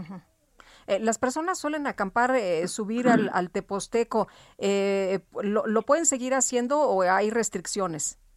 No, en este momento hay restricciones. Estamos en una etapa en la que también por cuestiones de COVID, de la emergencia sanitaria, se prohíbe la, la todos los, los espacios públicos eh, entrar o estar en los espacios públicos se prohíben las aglomeraciones y generalmente esto se hace en grupos, entonces eh, no se permite incluso subir ahorita a los diferentes eh, puntos. No, no lo hablamos para la población, que generalmente tiene cosas que hacer ahí, lo hablamos de manera turística. Para la población sí le pedimos que cuando lleguen a estar en algún sitio, ellos son muy cuidadosos, pero de todo modo no está por demás la recomendación, evitar prender cualquier tipo de fogata, cualquier tipo de fuego, porque sobre todo ahorita en esta temporada que es muy seca, muy seca, es el efecto de la niña y además con altas temperaturas, pues fácilmente se, se va propagando el fuego en caso de que se dé alguna chispa por ahí. Enrique, ¿qué fue lo que causó este incendio? Aún no sabemos, me parece que esa es una investigación que tiene que hacer la Profepa. Este, nosotros no tenemos eh, elementos, no, no, hemos recibido la eh, alguna este, información eh, denuncia o algo alguna información que nos diga qué es lo que pasó. A final de cuentas bueno lo que nos corresponde es atenderlo. Se atendió de manera inmediata. La verdad está eh, eh atendida en tiempo récord. Muchas veces estos incendios han pasado ya aquí en Tepoztlán mismo. Nos tardamos a veces siete a diez días para poder eh, controlar y sofocar el incendio. Hoy se hizo en cuatro días en cuatro días verdad sí. Muy bien. Claro, gracias a la- a la- al apoyo también de la federación y, y, este, de los helicópteros y también el personal de tierra, también las eh, personas de las comunidades. Entraron brigadas comunitarias, pero son brigadas que están, quiero decirlo muy, muy eh, claramente, son brigadas que están entrenadas para poder atender un incendio forestal. No es que entre la población eh, este, a diestra y siniestra. Hay brigadas comunitarias que ya están identificadas y que año con año se les da la capacitación precisamente para que estén en condiciones de apoyar y es muy importante su, su aportación porque son los primeros que entran a, a atender un incendio de esta naturaleza. Muy bien, pues Enrique, gracias por platicarnos cómo está la situación, por estas eh, buenas noticias. Eh, bueno, pues ahí seguimos de todas maneras atentos. Muy buenos días. Gracias. De hecho, el, lim- el, el cielo ya amaneció muy limpio y ya no tenemos ta- también ese problema de la de las capas de, humos que de humo que teníamos hace unos días. Muy bien, pues muchas gracias. Hasta luego. Al contrario, gracias a ustedes y, muy agradecido con el medio de comunicación. Al contrario. Y la Comisión Nacional del Agua informó que la situación de sequía en la mayor parte del país se mantendrá durante el resto del mes y parte de mayo. Eh, pues empecemos que, que siga lloviendo, ¿no? Que las lluvias eh, de aquí en adelante pues se eh, tengan en todo el país porque está realmente muy, muy grave la situación. Le decía desde temprano que las lagunas están secas y las presas a la mitad de acuerdo con una nota que le recomiendo que lea en el Heraldo esta mañana. Gerardo Suárez, te escuchamos. Buenos días. Muy buenos días, Sergio Lupita. Ante la actual sequía en México, 120 de las 210 principales presas del país están por debajo del 50% de su almacenamiento, así lo revelan datos de la Comisión Nacional del Agua. Por entidad, Michoacán tiene el mayor número de presas con niveles por debajo de la mitad, con 17. Le siguen Sinaloa con 11, Jalisco con 10, Estado de México con 9 así como Chihuahua y Tamaulipas con ocho cada una, de acuerdo con el monitoreo de las principales presas de México al corte del 14 de abril. José Luis Luege Tamargo, Tamargo exdirector de la CONAGUA y presidente de la Asociación Civil Ciudad Posible, comentó al Heraldo de México que se están dando a conocer niveles los niveles históricos más bajos de los que se halle- de los que se tenga registro y esto es consecuencia de dos años seguidos de mucha sequía pero también consideró el especialista de una mala distribución del agua por parte de autoridades y de los distritos de riego. El especialista consideró que esta sequía va a impactar en los ciclos de riego de primavera y verano para la agricultura, sobre todo en Sinaloa, Sonora, Chihuahua y Baja California. Ayer en conferencia, Blanca Jiménez, la directora general de la Conagua, dijo que la disminución del líquido en las presas se debe a la sequía, que es una de las más intensas desde 2011, y a que además se ha tenido que distribuir más agua a los estados para cumplir con las medidas sanitarias contra el COVID-19, como es el lavado frecuente de manos. Finalmente, comentarles que eh, hasta ayer las 210 principales presas del país tenían 65 mil 873 millones de metros cúbicos de agua almacenados, lo que representa un déficit de 9.3% en comparación con el promedio para este periodo de abril. Esta es la información que les tengo. Gracias, Gerardo. Buenos días. Igual para ti, buenos días. Y está controlado el incendio del bosque de la primavera por allá en Jalisco. Mayeli Mariscal, cuéntanos, buen día. Hola, ¿qué tal? Muy buenos días. Buenos días también a todo el auditorio. El incendio en el paraje Los Volcanes, dentro del área natural protegida del Bosque de la Primavera, se declaró controlado eh, la noche de este miércoles alrededor de las nueve de la noche. Así lo dio a conocer a través de sus redes sociales Enrique Alfaro Ramírez. Y eh, bueno, para sofocar este incendio participaron cerca de 500 brigadistas forestales de los tres niveles de gobierno, con apoyo de 128 unidades, seis helicópteros, y en estos momentos siguen trabajando hasta su liquidación y enfriamiento total. Como saldo de heridos, se reportan 15 combatientes lesionados, uno de ellos en estado delicado, y la alerta atmosférica para Guadalajara, Tlaquepaque, Tlajumulco y Zapopan ya se desactivó esta mañana a las 8 de la mañana, así lo dieron a conocer las autoridades. En contraste, eh, compartirles que, bueno, el recuento de los daños que originó el incendio forestal registrado del 1 al 6 de abril en el paraje Las Canoas, también en el bosque de la primavera, fueron 4.926 las hectáreas afectadas, sin embargo, solo se consideran 8 con daño severo. Así es que, pues, esta es la información desde Jalisco. Mayeli, ¿cuánto tiempo duró este incendio activo? Eh, el incendio, el de los volcanes, que en estos momentos está controlado, más todavía no extinguido, inició el miércoles a las 3 de la tarde. Muy bien, pues muchas gracias Mayeli, muy buenos días. Excelente día para todos. Bueno, y vámonos a un resumen de lo más importante. Desde Palacio Nacional, el presidente López Obrador anunció que el subsecretario de Relaciones Exteriores para América del Norte, Jesús Seade, será nombrado nuevo embajador de México en China. Además, el presidente aseguró que no se debe utilizar a niños como integrantes de las policías comunitarias de Guerrero, a pesar de que se trate de una causa muy justa. Esta mañana llegó al Aeropuerto Internacional de la Ciudad de México un lote con 500 mil vacunas contra COVID-19 de la farmacéutica china Sinovac y también se espera una entrega de 487 mil 500 dosis de Pfizer. A dos años del incendio registrado en la Catedral de Notre Dame, en París, el presidente de Francia, Emmanuel Macron, realizó un recorrido para supervisar los trabajos de restauración del inmueble. Y cuando al fin estemos juntos los dos, ¿qué importa qué dirán tu padre y tu mamá? Aquí solo importa nuestro amor. Bueno, ¿y qué le cuento? ¿Qué le cuento? En redes sociales se hizo viral el caso de una usuaria de TikTok llamada Matilda, quien tenía una gran curiosidad por saber más sobre su historia familiar, por lo que su novio le regaló un kit para que se realizara un análisis de ADN. Sin embargo, esto terminó con su relación y usted se preguntará, bueno, ¿y por qué?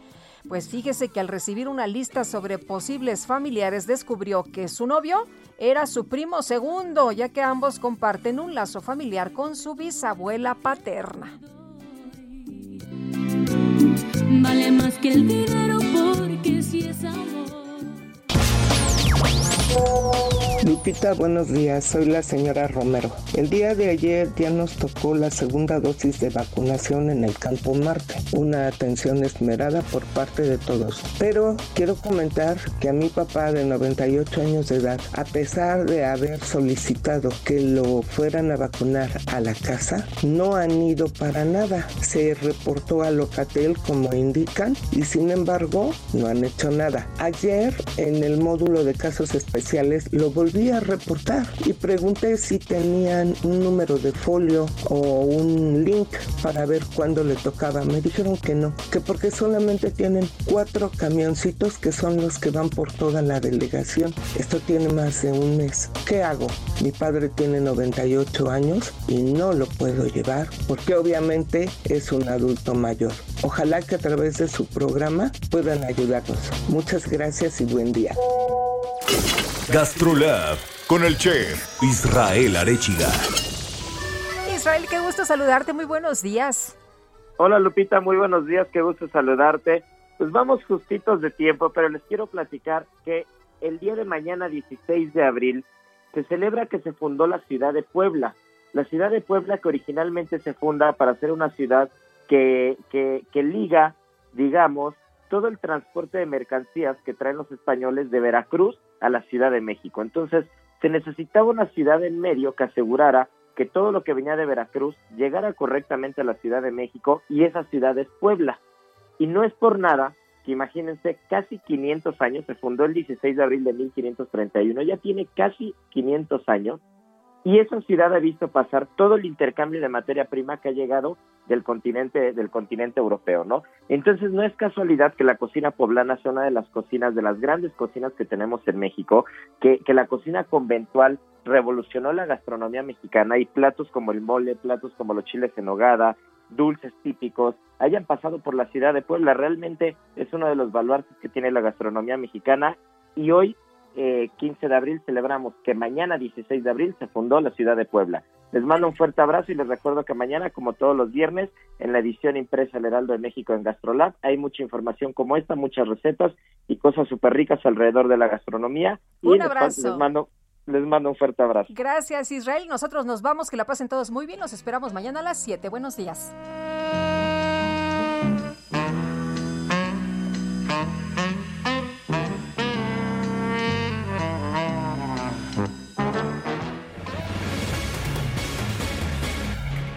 Heraldo Media Group presentó Sergio Sarmiento y Lupita Juárez por El Heraldo Radio.